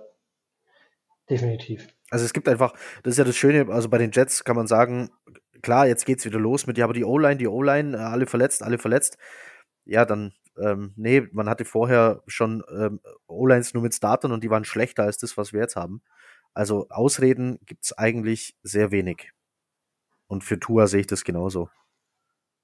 Ja, und äh, würde ich sofort unterschreiben. Also das, da hast du 100% recht, Heiko. Also ich bin gespannt, weil also als, als Jets-Fan hast du natürlich irgendwann die Schnauze voll, äh, mit einem Fragezeichen auf der Position rumzulaufen. Deswegen ist die Hoffnung natürlich sehr groß, dass es Zach Wilson ist und dass dann Ruhe ist. Aber ja, mal schauen. Ja gut, ich denke, was, was das angeht, sind äh, Dolphins und Jets, was die Leidensfähigkeit der letzten Jahre oder des letzten Jahrzehnts oder der letzten 20 Jahre, wie man, obwohl 20 Jahre, ihr hattet ja durchaus noch eine sehr erfolgreiche Phase, mehr oder weniger erfolgreiche Phase. Ähm, aber ja, die, ich sag mal, die Leidensfähigkeit der letzten zehn Jahre ist bei beiden Fanseiten ja, ja. ausgeprägt. ja, auf jeden, auf jeden Fall, das stimmt. Aber ähm, also gleichzeitig, jetzt nehmen wir auch wieder für beide Teams. Jetzt nehmen wir an, er ist es nicht. Äh, bei uns kommt dann wahrscheinlich noch eine, eine, ein Fragezeichen beim Coaching-Stuff dann dazu. Nicht nur bei Zach Wilson, bei euch Coaching-Stuff äh, frischer als bei uns. Deshalb ähm, da wahrscheinlich bei euch keine Gefahr. Aber das Gute ist ja dadurch, dass man so gute Umstände geschaffen hat äh, für den Quarterback, äh, bist du halt nach der Saison eine gute Anlaufstation für neue Coaches, neue General Manager. Solltest du also sehr leicht, also auf Jetseite jetzt äh, jemanden finden, Ähm, und wenn dein Quarterback schlecht spielt, heißt das auch, du verlierst viele Spiele, hast du wieder eine hohe Draft-Position. Also ähm, man, kann wenig, man kann sich jetzt die Zukunft einfach schon schön reden, falls es nicht so ausgeht, wie man das gerne hätte. ja, gut, ich glaube, bei den, bei den Dolphins wird's, äh, bei den Dolphins ist es egal, wie viele Spiele wir gewinnen oder verlieren. Wir haben ja unseren eigenen First-Round-Pick nicht mehr. Ähm, wir müssen also ein bisschen auf die 49ers hoffen, die jetzt leider den Rams äh, klassischerweise wieder den Arsch aufgerissen haben. War aber äh, krasse Leistung auch, vor allem in der Defense. Wahnsinn. Ja, also ich hatte, ich habe ein Fantasy-Matchup tatsächlich verloren, was ich als sicher geglaubt habe. Ähm, ich hatte noch die Rams Defense und mein äh, Gegenüber hatte die 49ers Defense, die hat ja. über 30 Punkte gemacht. Wahnsinn. Das hat sehr weh heute Morgen oder gestern Morgen. Ha, herrlich. Ja, mein Gegner hatte Matthew Stafford, der hat acht Punkte gemacht, das war okay. Nein. Ja, ich hatte, ich hatte irgendwie ein, zwei Matchups hatte ich auch noch Tour, das war dann besonders gut. Wenn, wenn, ähm, wenn wir damit anfangen, ich habe Rashad Penny auf der Bank gelassen. Ah, bitte. Das ist auch gut. Das tut weh. Ich habe in, ein, in einer Liga habe ich Hawkinson auf der Bank gelassen. Ich habe in einer Liga, ich habe in einer Liga Hawkinson gedroppt vor lauter Wut nach dem zweiten Spiel. Nee, das, das kann ich nicht. Dafür mag ich den Spieler zu sehr. das, das ist tatsächlich einer meiner, meiner My Guys, wenn man das so nennen möchte. Ähm, ich mag den einfach und ich mochte ihn Pre-Draft einfach sehr, sehr gerne. Und äh, ja, man hat ja manchmal so seine Spieler, wo man dann. Ja, und jetzt hat er einmal geliefert und ich habe ihn, äh, in, ich glaube, in drei Ligen habe ich ihn. Zwei hatte ich ihn aufgestellt, in einer nicht. Aber so spielt das Leben. Das stimmt. Aber äh, nochmal zurück zu Sonntag. Ähm, ja. erwarte, wie, wie, was für eine Blitzrate erwartet ihr denn? Weil, äh, also nochmal die Jets sehr verletzungsgeschwächt auf, auf Tackle. Also wir haben jetzt auf der einen Seite spielt Elisha Vera Tucker den Left Tackle. Ähm, der ist eigentlich Right Guard, wurde dann auf Left Guard geschoben. Jetzt, nee, der ist eigentlich Left Guard, wurde auf Right Guard geschoben, spielt jetzt Left Tackle. Und auf der anderen Seite Conor McDermott, wie gesagt, der ist Tackle Nummer 5 im Death Chart normalerweise. Manche vergleichen ihn mit einem Verkehrshütchen, was ich ähm, ein bisschen gemein finde, aber ähm, ja, manchmal hat er diese Anwandlungen. Also man könnte dieser O-Line vielleicht sogar einfach mit einem normalen Foreman-Rush Herr werden, aber ihr habt selber gesagt, ihr wollt Druck auf Zach Wilson bringen. Also mit was müssen wir denn rechnen? Ähm, mit, ich denke, die Dolphins werden gerade in dem ersten Viertel sehr, sehr viel Druck machen. Und dann entscheidet sich, äh, wie, also Josh Boyer hat beide Gesichter gezeigt. Er hat einmal gegen die Bills sehr viel ge ge äh, Druck gebracht und hat dann umgestellt, weil er gesehen hat, okay, äh, ich lasse lieber äh, sieben in Coverage droppen und laufe mit vier an. Ähm, und dementsprechend hat der Bill, äh, Josh Allen keine Chance gegeben, deep zu gehen. Und irgendwann kommt der Druck mhm. durch. Oder er hat es gemacht wie gegen die, ähm, wie gegen die Bengals. Gut, da hatte er das Problem, dass äh, Savin Howard einfach äh, an, angeschlagen war und dementsprechend dort ein, zwei Mal geschlagen wurde. Ähm, da hat er aber weiter geblitzt, aber in dem Spiel sah Joe Burrow gegen den Blitz nicht gut aus. Das muss man da auch mal dazu sagen. Ähm, deswegen ist es aktuell so bei den Dolphins, sie testen den Blitz erst sehr, sehr stark aus. Ich kann mir vorstellen, dass es dort im ersten Drive der, der Jets, wenn er mehr als ähm, drei Spielzüge dauert, wir bestimmt in den ersten acht Plays irgendwie äh, mindestens zweimal Cover Zero sehen. Und dass die Dolphins auch versuchen, Zach Wilson da sehr zu irritieren und einfach eine gewisse Unerfahrenheit dort noch ausnutzen möchten. Ähm, weil Zach Wilson hat, ein, ein Spiel hat er jetzt, glaube ich, gegen die Dolphins gemacht. Ähm, letzte Saison, da, das war sehr, sehr verhalten von den Jets, um, um das mal so auszudrücken, weil es ist nicht wirklich viel passiert. Und äh, ich glaube, dass man jetzt von Zach Wilson auch mehr erwartet und das vielleicht dann ein bisschen Druck erzeugen könnte. Und die Dolphins werden dort, ähm, ich denke auch im gut Safety Blitz bringen, weil sowohl Brandon Jones als auch Jevin Holland ähm, stark sind, was, ähm, was der Safety Blitz angeht und einfach schnell zum Quarterback durchkommen. Und das ist, glaube ich, was, was wir erwarten können von, den, von der Dolphins Defense. Oder siehst du was anders, Micho?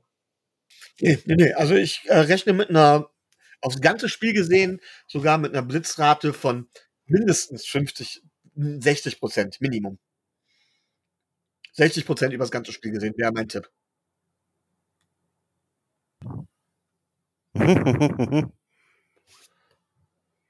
Ja, das ist so ungefähr das, womit ich auch gerechnet habe. Ähm, und was mir entsprechend Sorgen bereitet. ja, ich bin sehr gespannt, wie Zach Wilson sich ähm, in so einer Situation dann schlägt. Also da, da zeigt sich's dann schon, wo die Reise Feuertaufe nennt man das, glaube ich. Dann. Ja, ja, ich glaube, so, so könnte man es nennen, ja.